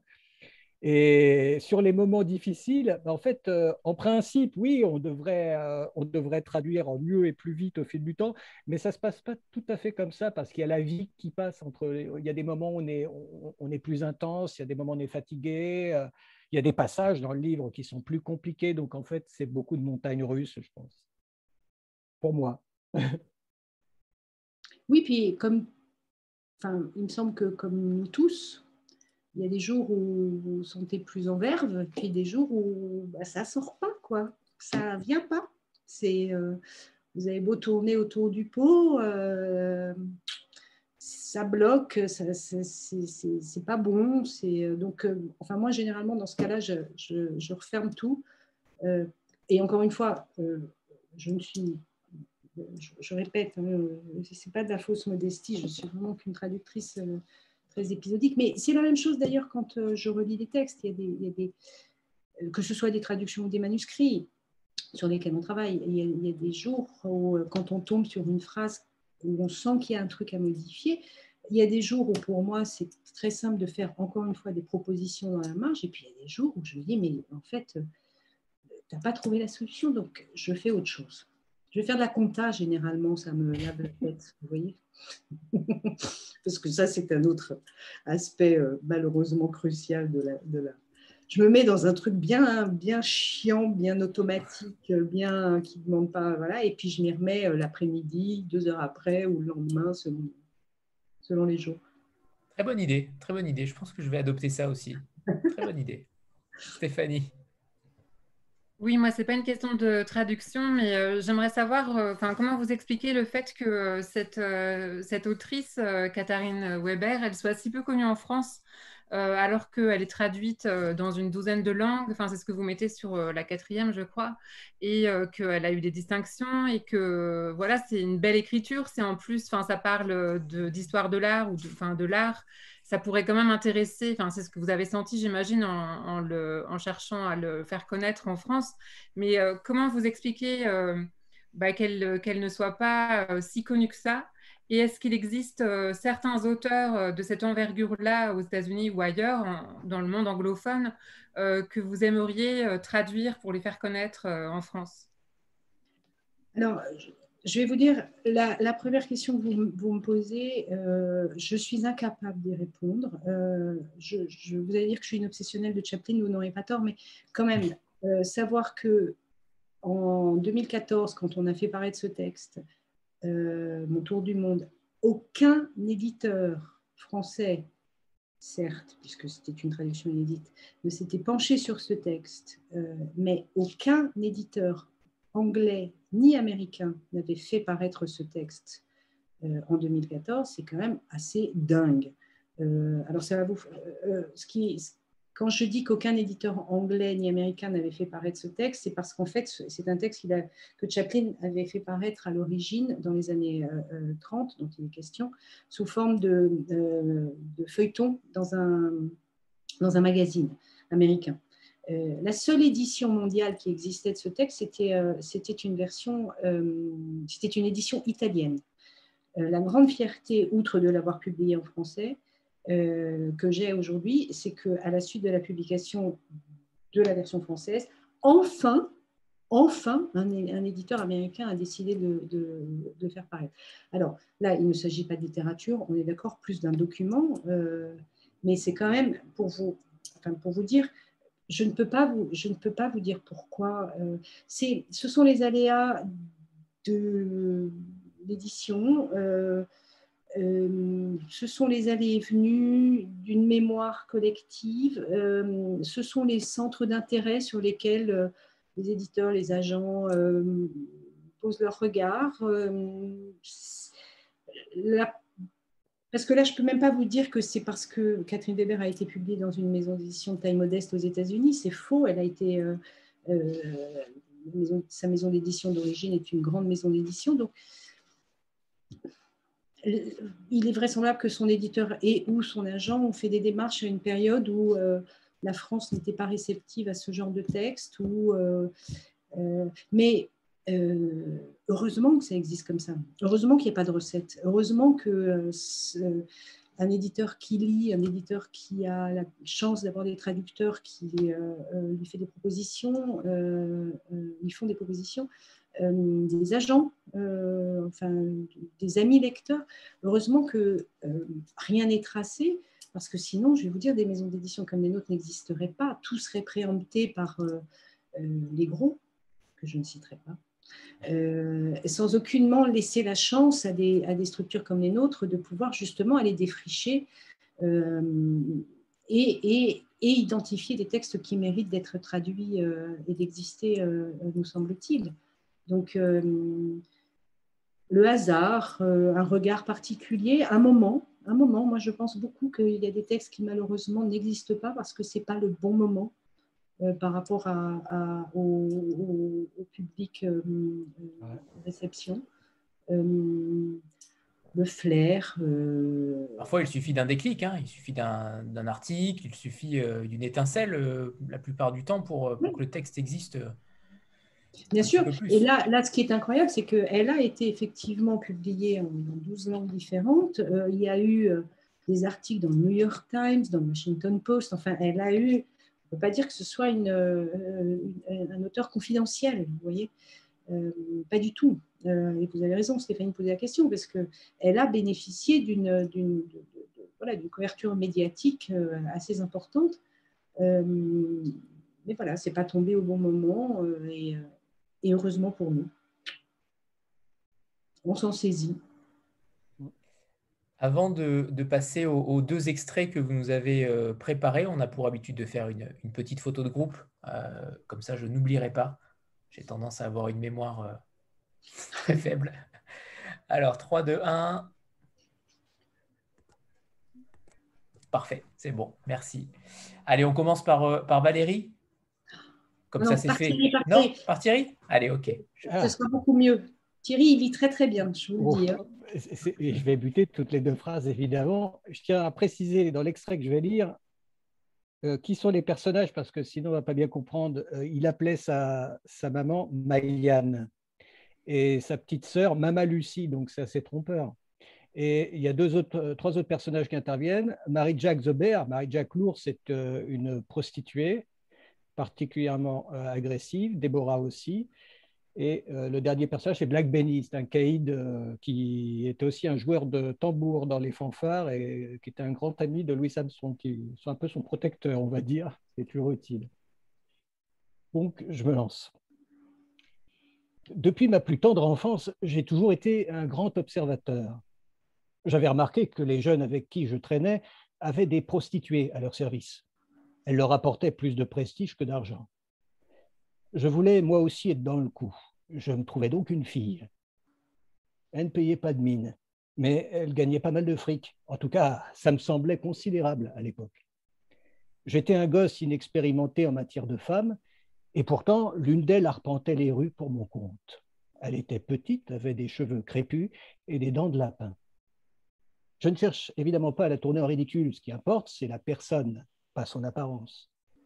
Je ne la prenais pas au sérieux, ni aucune autre fille d'ailleurs. J'ai toujours été absorbé par la musique, et aucune femme au monde ne peut changer ça. Encore aujourd'hui, ma trompette a la priorité. Ma gagneuse avait le toupet d'être jalouse, mais je n'y faisais pas attention. Un jour, elle voulut que je passe la nuit avec elle. Ah, pas question de découcher, lui dis-je. Pas même pour une nuit, je n'ai jamais fait avant, je ne le ferai pas aujourd'hui. Mayanne et Mama Lucie ne comprendraient pas. Ah bon Dieu, s'exclama-t-elle, t'es un grand garçon maintenant. Allez, viens chez moi. Non. Elle brandit alors un couteau avant même que j'aie eu le temps de m'en rendre compte. Ce n'était pas le genre de grand surin que travaillait Marie-Jacques Bear ou Déborah, tout au plus un canif. Elle me le planta dans l'épaule gauche et du sang commença à couler dans mon dos. Je ne voulais surtout pas inquiéter Mayanne, mais elle repéra immédiatement la tache sur ma chemise. Ça la rendit furieuse. Qui a fait ça? Mais qui a fait ça? Demanda-t-elle en me secouant. Euh, ma poule. Hein? Elle a fait ça Oui. De quel droit elle t'a poignardé? La voix tremblante, je lui racontais toute l'histoire. Mayanne ne tolérait aucune sornette de ce genre, pas plus de ma part que de celle d'un autre. Aussitôt que je lui eus révélé ce qui s'était passé, elle me bouscula et fit la droit chez ma gagneuse. Celle-ci s'apprêtait à se coucher quand Mayanne cogna à sa porte. Elle lui appelle le temps d'ouvrir que ma mère la saisit à la gorge. Pourquoi t'as poignardé mon fils? Avant d'avoir eu la possibilité de répondre, Mayanne la fit tomber sur le sol et commença à l'étrangler. Maman était une femme grande et forte. Elle l'aurait tué sans l'intervention de Black Benny et de ses copains qui jouaient aux cartes tout en ne cessant d'aller se réapprovisionner au bar situé à l'angle de Liberty et de Perdido Street. Benny connaissait bien Mayanne car lui et moi avions animé plusieurs funérailles ensemble. La tue pas, Mayanne, cria Benny en surgissant dans la pièce. Elle recommencera pas. Mayanne lâcha prise. N'ennuie plus jamais mon fils, l'avertit-elle. T'es trop vieille pour lui. Il voulait pas te faire de la peine, mais il veut plus de toi. Elle avait raison. Depuis que je savais que ma poule était aussi féroce que Marie-Jack the j'avais peur d'elle. Merci, merci Thierry. En effet, euh, euh, où est la version audio euh, du livre, Valérie? Parce que nous, la voulons. j'espère, j'espère. On, on, y travaille parce que ça, c'est un tout autre canal que nous ne, et, on, y travaille.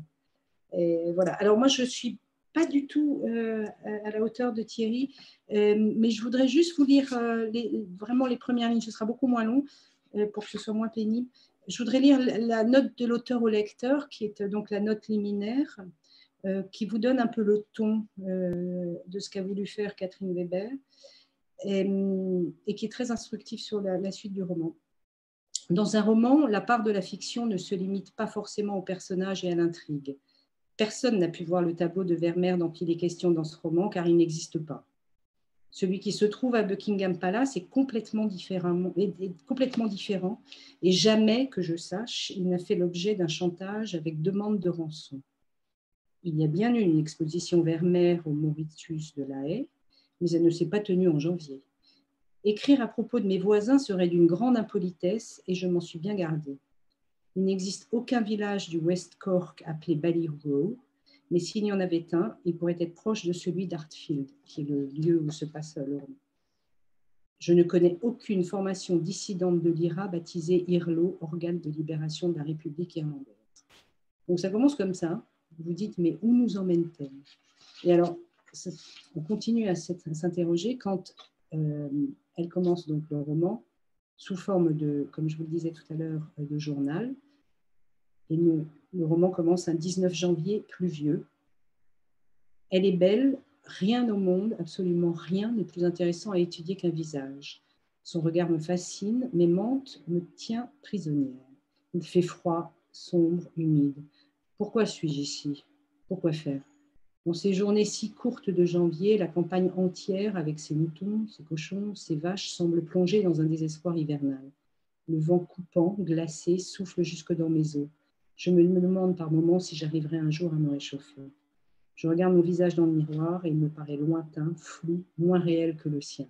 vous aurez compris assez rapidement que le sien, c'est celui de la jeune femme au lutte, en fait. Et euh, vous lire la suite n'a pas beaucoup de signification parce qu'on rentre vraiment dans le, dans le, dans le roman. C'est, c'est un, en fait, c'est une espèce de roman policier aussi, d'une certaine façon. Euh, et euh, pourquoi ce tableau se trouve-t-il là, dans ce cottage, en plein hiver?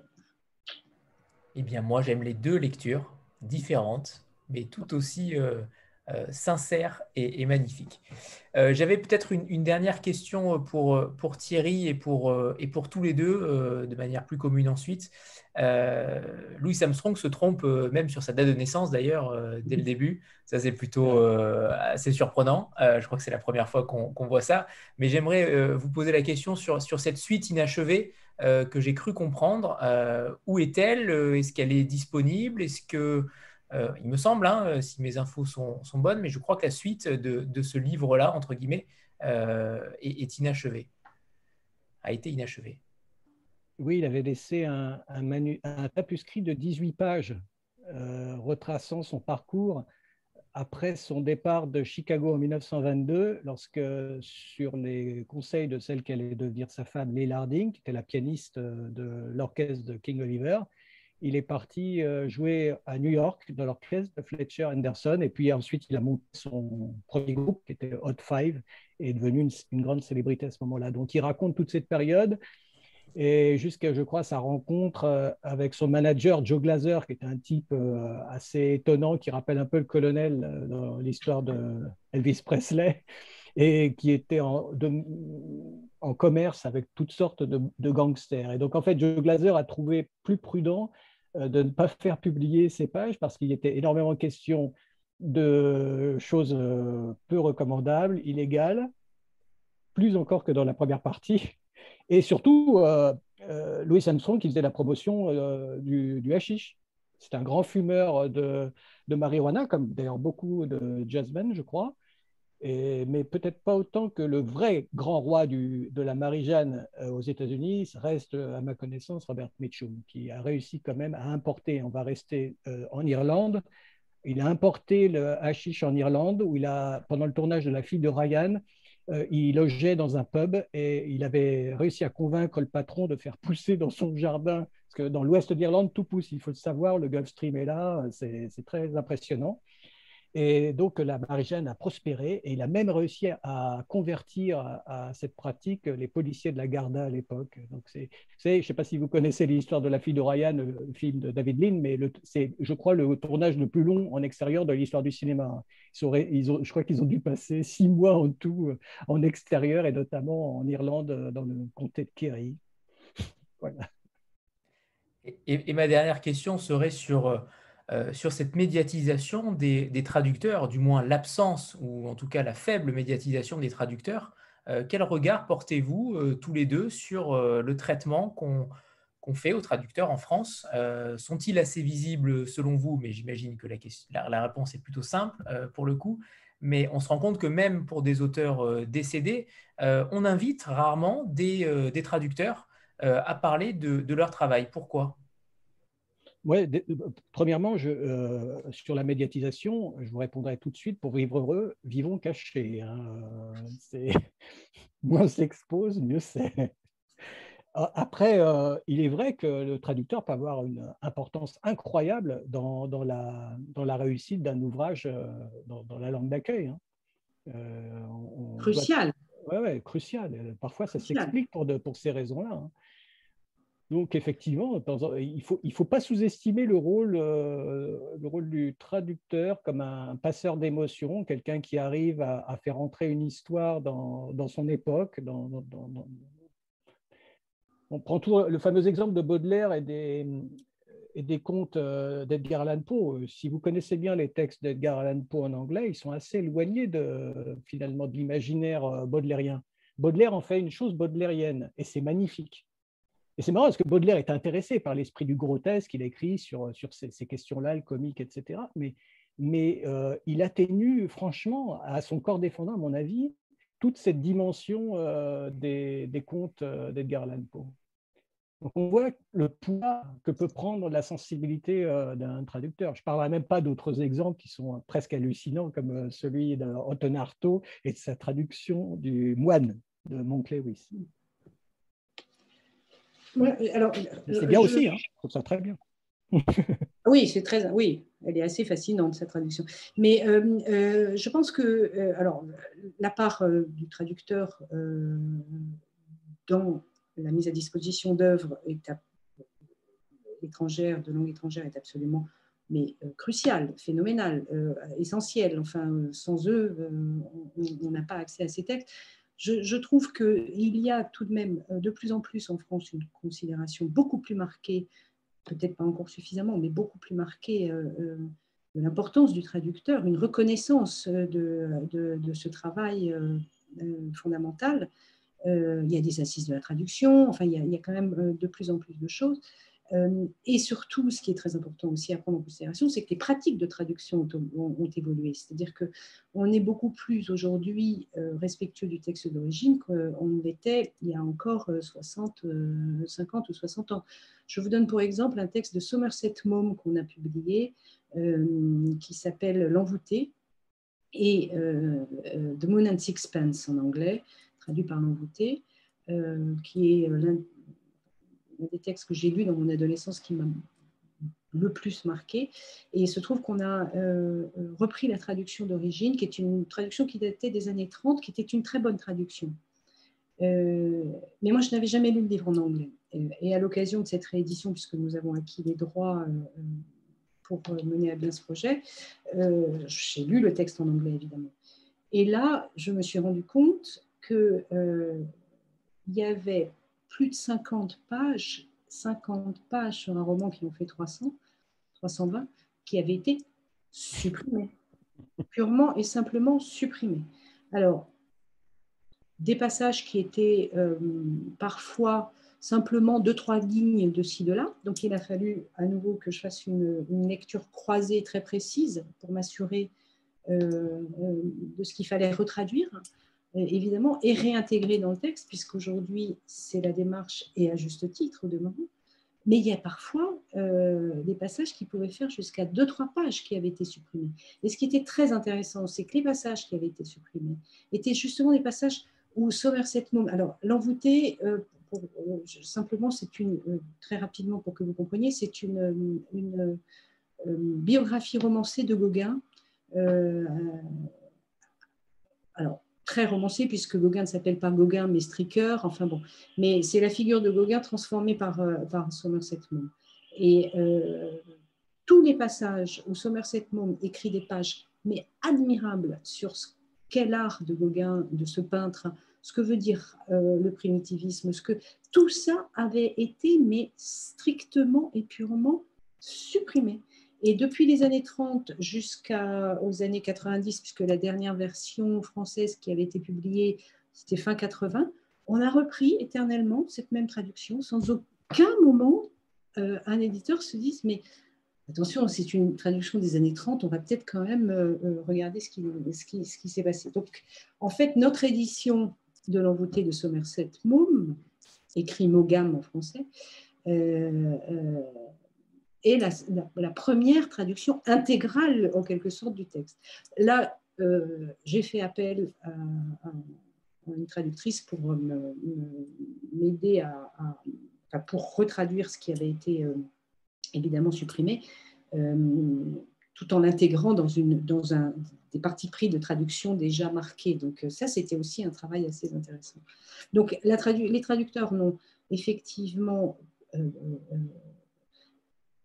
J'en prends pour exemple la presse, par exemple, qui parfois quand même oublie de donner le nom euh, du traducteur. Donc, ils n'ont pas encore complètement, toujours, systématiquement gagné leur néant, mais on est quand même, on a largement progressé. Et aujourd'hui, toute maison d'édition qui se tient et euh, euh, enfin, met en avant évidemment le rôle pivot euh, et, crucial euh, et élémentaire d'une certaine façon du traducteur dans la passation d'une œuvre de, langue étrangère. L'avantage d'être éditrice et, traductrice, puisque là, pour le coup, les 50 pages, par exemple, ça ne serait pas passé euh, avec toi, puisque tu aurais lu la version originale.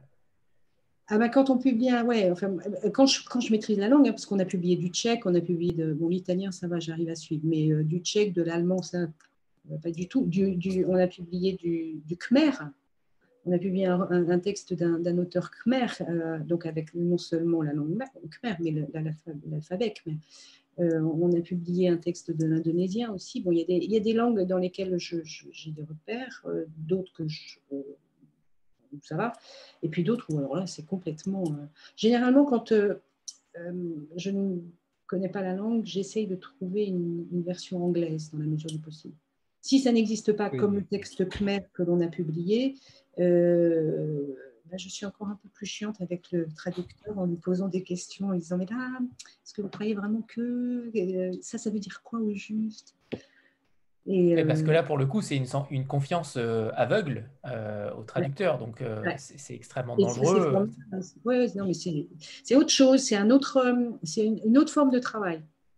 C'est une autre forme de travail parce qu'on est totalement, enfin pour moi, hein, parce que je suis totalement à distance du texte d'origine. Quand c'est de l'anglais ou de l'italien ou de l'espagnol, plus encore pour l'anglais, j'entre moi aussi en tant que véritable lectrice dans le texte. Euh, mais, euh, mais je pense que le traducteur, les traducteurs ont aujourd'hui quand même une visibilité, enfin et heureusement, heureusement. Et puis heureusement qu'il y a eu des gens comme Valérie Larbeau pour, euh, pour écrire sur la traduction. Heureusement qu'il y a eu tous ces, toutes ces personnes qui ont réfléchi à la, problématique de la, traduction pour mener enfin une reconnaissance absolue et totale du rôle du Mais il y a des raisons historiques euh, à cette histoire de traduction comme, euh, qui, au XXe siècle, euh, fin 19e et début du XXe siècle, il y a pas mal de traductions où il y a des coupures et où parfois on réinvente le texte c'est lié aussi à l'évolution de l'édition. Il faut se rappeler qu'au XIXe siècle, il n'y a pas beaucoup de contrats euh, sur les, droits d'auteur d'un pays à l'autre, donc il y a beaucoup d'éditions pirates. Ce que, ce que Alexandre Dumas, par exemple, a fait avec euh, les mémoires d'Edward John Trelawney, par exemple, on voit bien qu'il se réapproprie une matière et il en fait euh, un produit de la maison Dumas. Donc, ce n'est pas très important, la, la notion d'auteur n'est pas la même. Et l'autre L'autre élément à prendre en compte, c'est l'explosion des moyens d'imprimer et de diffuser au XIXe siècle, qui explique vraiment que le livre devient une marchandise. Et l'important, c'est de produire, diffuser, produire, et c'est des cadences, quoi, des cadences de l'usine. les traducteurs, les moines traducteurs d'Irlande du 7e ou du 8e siècle étaient autrement plus fidèles aux originaux, on peut en être certain. Donc, ouais, ça change d'une époque à l'autre selon les conditions matérielles, en fait, euh, de, production et de réception. Et, quant à vos projets euh, actuels et futurs, alors Valérie, j'imagine que la traduction, euh, tu ne pourras pas la lâcher, donc je pense que ça va arriver peut-être à un moment donné. je pense que tu ne pourras pas céder aux sirènes de la traduction à venir, mais est-ce qu'il y a quand même un projet peut-être qui, qui arrive en tant que traductrice? Et après, on parlera de peut-être des des parutions à venir? Euh, en tant que traductrice, non, pas pour l'instant. Euh, je me concentre sur les traductions confiées, euh, confiées à, Thierry, entre autres, à Anne-Sylvie, dont je vous parlais. on a plusieurs projets de traduction en cours et, de textes à paraître assez, de façon imminente, effectivement. Et hum, rien avant, aucune parution avant septembre, il me semble. Hein? Plus rien là. Euh, le dernier paru est une traduction aussi d'un roman euh, contemporain américain qui s'appelle Les eaux de la colère, euh, d'une femme dont le nom est Anne Royf, qui est née en 1935, qui a été un personnage absolument incroyable dans la défense des droits des femmes dans les années 60. et qui a écrit Les eaux de la colère, c'est un roman qui se passe en 1883 à Alexandrie. il y a une épidémie de choléra euh, Pasteur dépêche sur place ceux qu'on appelait ses lieutenants, c'est-à-dire les jeunes hommes dont il était le plus proche et en lesquels il avait le plus confiance. Et le docteur Robert Koch lui-même se déplace à Alexandrie. Et c'est donc toute la euh, course entre les deux équipes dans un contexte bien particulier, 1883, donc la guerre euh, franco-prusse n'est pas, pas, très loin. Euh, et euh, c'est l'émulation et la course entre les deux équipes pour trouver le, fichu bacille du choléra qui décime complètement Alexandrie. Ça rappelle un petit peu euh, quelques petites choses qui nous arrivent en ce moment.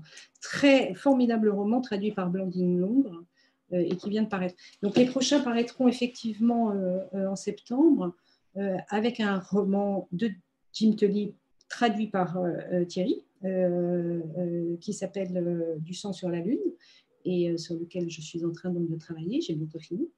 et un texte complètement loufoque, traduit de l'italien par Olivier Favier, qui s'appelle La brebis galeuse d'Ascanio Celestini. Ascanio Celestini euh, est un, homme qui a beaucoup écrit de théâtre euh, et qui est un peu l'héritier de Dario Fo, donc ce théâtre euh, de narration. et ce texte qui s'appelle La brebis galeuse, c'était d'abord un spectacle qu'il disait lui-même.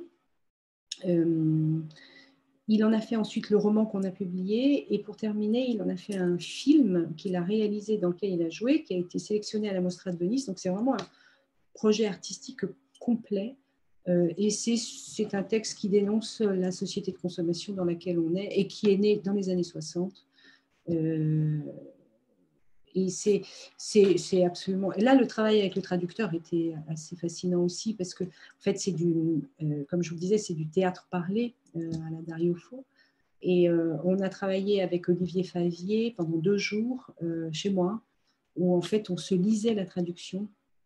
Et quand ça coinçait, on s'arrêtait et Olivier trouvait des solutions, on réfléchissait, on et on a passé deux jours comme ça, c'était absolument formidable. Là, c'était absolument nécessaire parce que c'est un rythme tellement parlé, tellement, tellement dit. Euh, voilà, ça, ce seront les deux, publications de, septembre. Et, juste pour une petite anecdote, euh, parce que ça vous donnera, je vous conseille vraiment d'aller voir sur Internet euh, certains des, spectacles d'Ascanio Celestini. Et il, avait, il a eu pendant plusieurs années sur la rail euh, un peu l'équivalent de la minute de Monsieur Cyclopède euh, de Desproges. Euh, ça durait de trois minutes.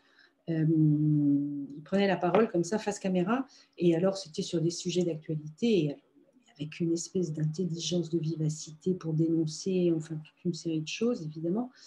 Tant et si bien que, à l'époque, c'était Berlusconi qui était au pouvoir. Un jour, Berlusconi, en Conseil des ministres, pris la parole en disant euh, Bon, écoutez, celui-là, vous allez me faire taire parce que c'est plus possible. C'est vraiment plus possible. Et Ascanio Celestini, c'est un homme très engagé, texte très engagé. Euh, j'espère qu'il va revenir jouer en France bientôt parce que ses spectacles sont incroyables. Mais allez le voir, il faut le voir. Il a une grande barbichette comme ça, un peu pointue. Et il dit ses textes en se la tripatouillant comme ça. Et avec, alors, il a un accent romain. Moi, je ne fais pas la différence. Euh, c'est incroyable. Et, Thierry, euh, quant à vous, euh, donc euh, ok, mais est-ce que vous travaillez aussi sur autre chose en ce moment? Bah, En fait, on a travaillé sur deux textes avec Valérie, deux textes qui sortiront donc après septembre. Hein, le texte, c'est un Mark Forsyth dont on, a déjà fait La brève histoire de l'ivresse, un livre à découvrir pour tous ceux qui n'ont pas très extraordinaire. Vous apprendrez beaucoup de choses sur notre rapport à l'alcool, euh, tout, ce que vous avez toujours voulu savoir et que vous ne saviez pas. Donc, euh, il y a les deux livres pour le sonneur, et je suis aussi en train de travailler sur des textes, euh, pour la plupart inédits de Mark Twain, et on verra bien ce que ça donnera. Et c'est une grosse envie, c'est un auteur que j'adore, et c'est une, ambition que j'ai, voilà, de faire un beau recueil. Et par ailleurs, j'ai des livres qui viennent de sortir. Alors, j'ai un livre à mon nom, ce sont des, histoires que j'avais écrites pour France Culture qui s'appellent l'étiquette olympique. et, comme le nom l'indique, en fait, je donne des conseils de, maintien pour obtenir une médaille aux Jeux olympiques en me basant sur l'histoire réelle des Jeux olympiques, essentiellement des premiers Jeux olympiques euh, de l'ère moderne, euh, jusqu'à la Seconde Guerre mondiale, euh, qui était tout de même assez rocambolesque, puisqu'à l'époque, on pouvait avoir une jambe de bois et gagner des concours de saut. On pouvait finir le marathon en voiture donc l'histoire est pleine de, choses comme ça. Donc je, la raconte sous, l'angle de, des leçons de maintien de la baronne de Rothschild, euh, avec des, exemples édifiants. Et l'autre bouquin est génial pour ceux qui s'intéressent aux, animaux, c'est Le sexe tout bête, paru chez Wombat, de Gideon Defoe. C'est une traduction.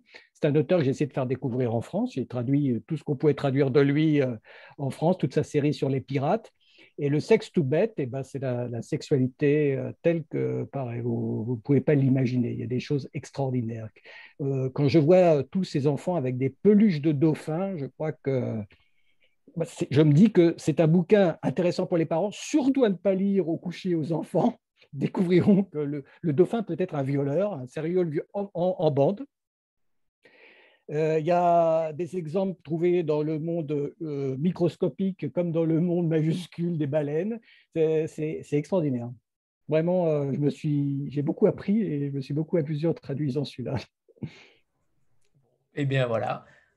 Juste pour terminer, et je reviens à mon, obsession ultime, on a quand même le projet, puisque ça y est, les droits sont signés, avec Thierry, l'année prochaine, euh, au printemps prochain, nous publierons, c'est Thierry cette fois-ci qui s'en chargera, un, nouveau texte de, Charlie Chaplin. Alors là, je pense que Thierry, je pense que ah, Valérie, là, pour le coup, euh, là pour le coup, euh, sera intransigeante avec la traduction. Très bien. je vais travailler sur ma démarche déjà. Ils m'ont balancé de canne. Vous offrir un chapeau, Thierry. Il est, temps de, il est temps de vous remercier tous les deux, euh, une fois de plus, euh, mais je, le savais déjà à l'avance. Euh, c'était une rencontre passionnante. Merci à, merci à tous les deux. Valérie, on se retrouve très vite. Et merci Thierry, merci Thierry. On a hâte de, découvrir la suite Jim Tully et, et Marc Forsyth, bien sûr. donc, merci à tous les deux. Merci, à tous les deux, merci à tout le monde. Et merci Anthony encore une fois pour tout ça. Bravo. Je t'en prie. Merci. Merci à tous et à bientôt. Au revoir tout le monde. Bonne soirée. Au revoir. Au revoir. Merci, bonne soirée.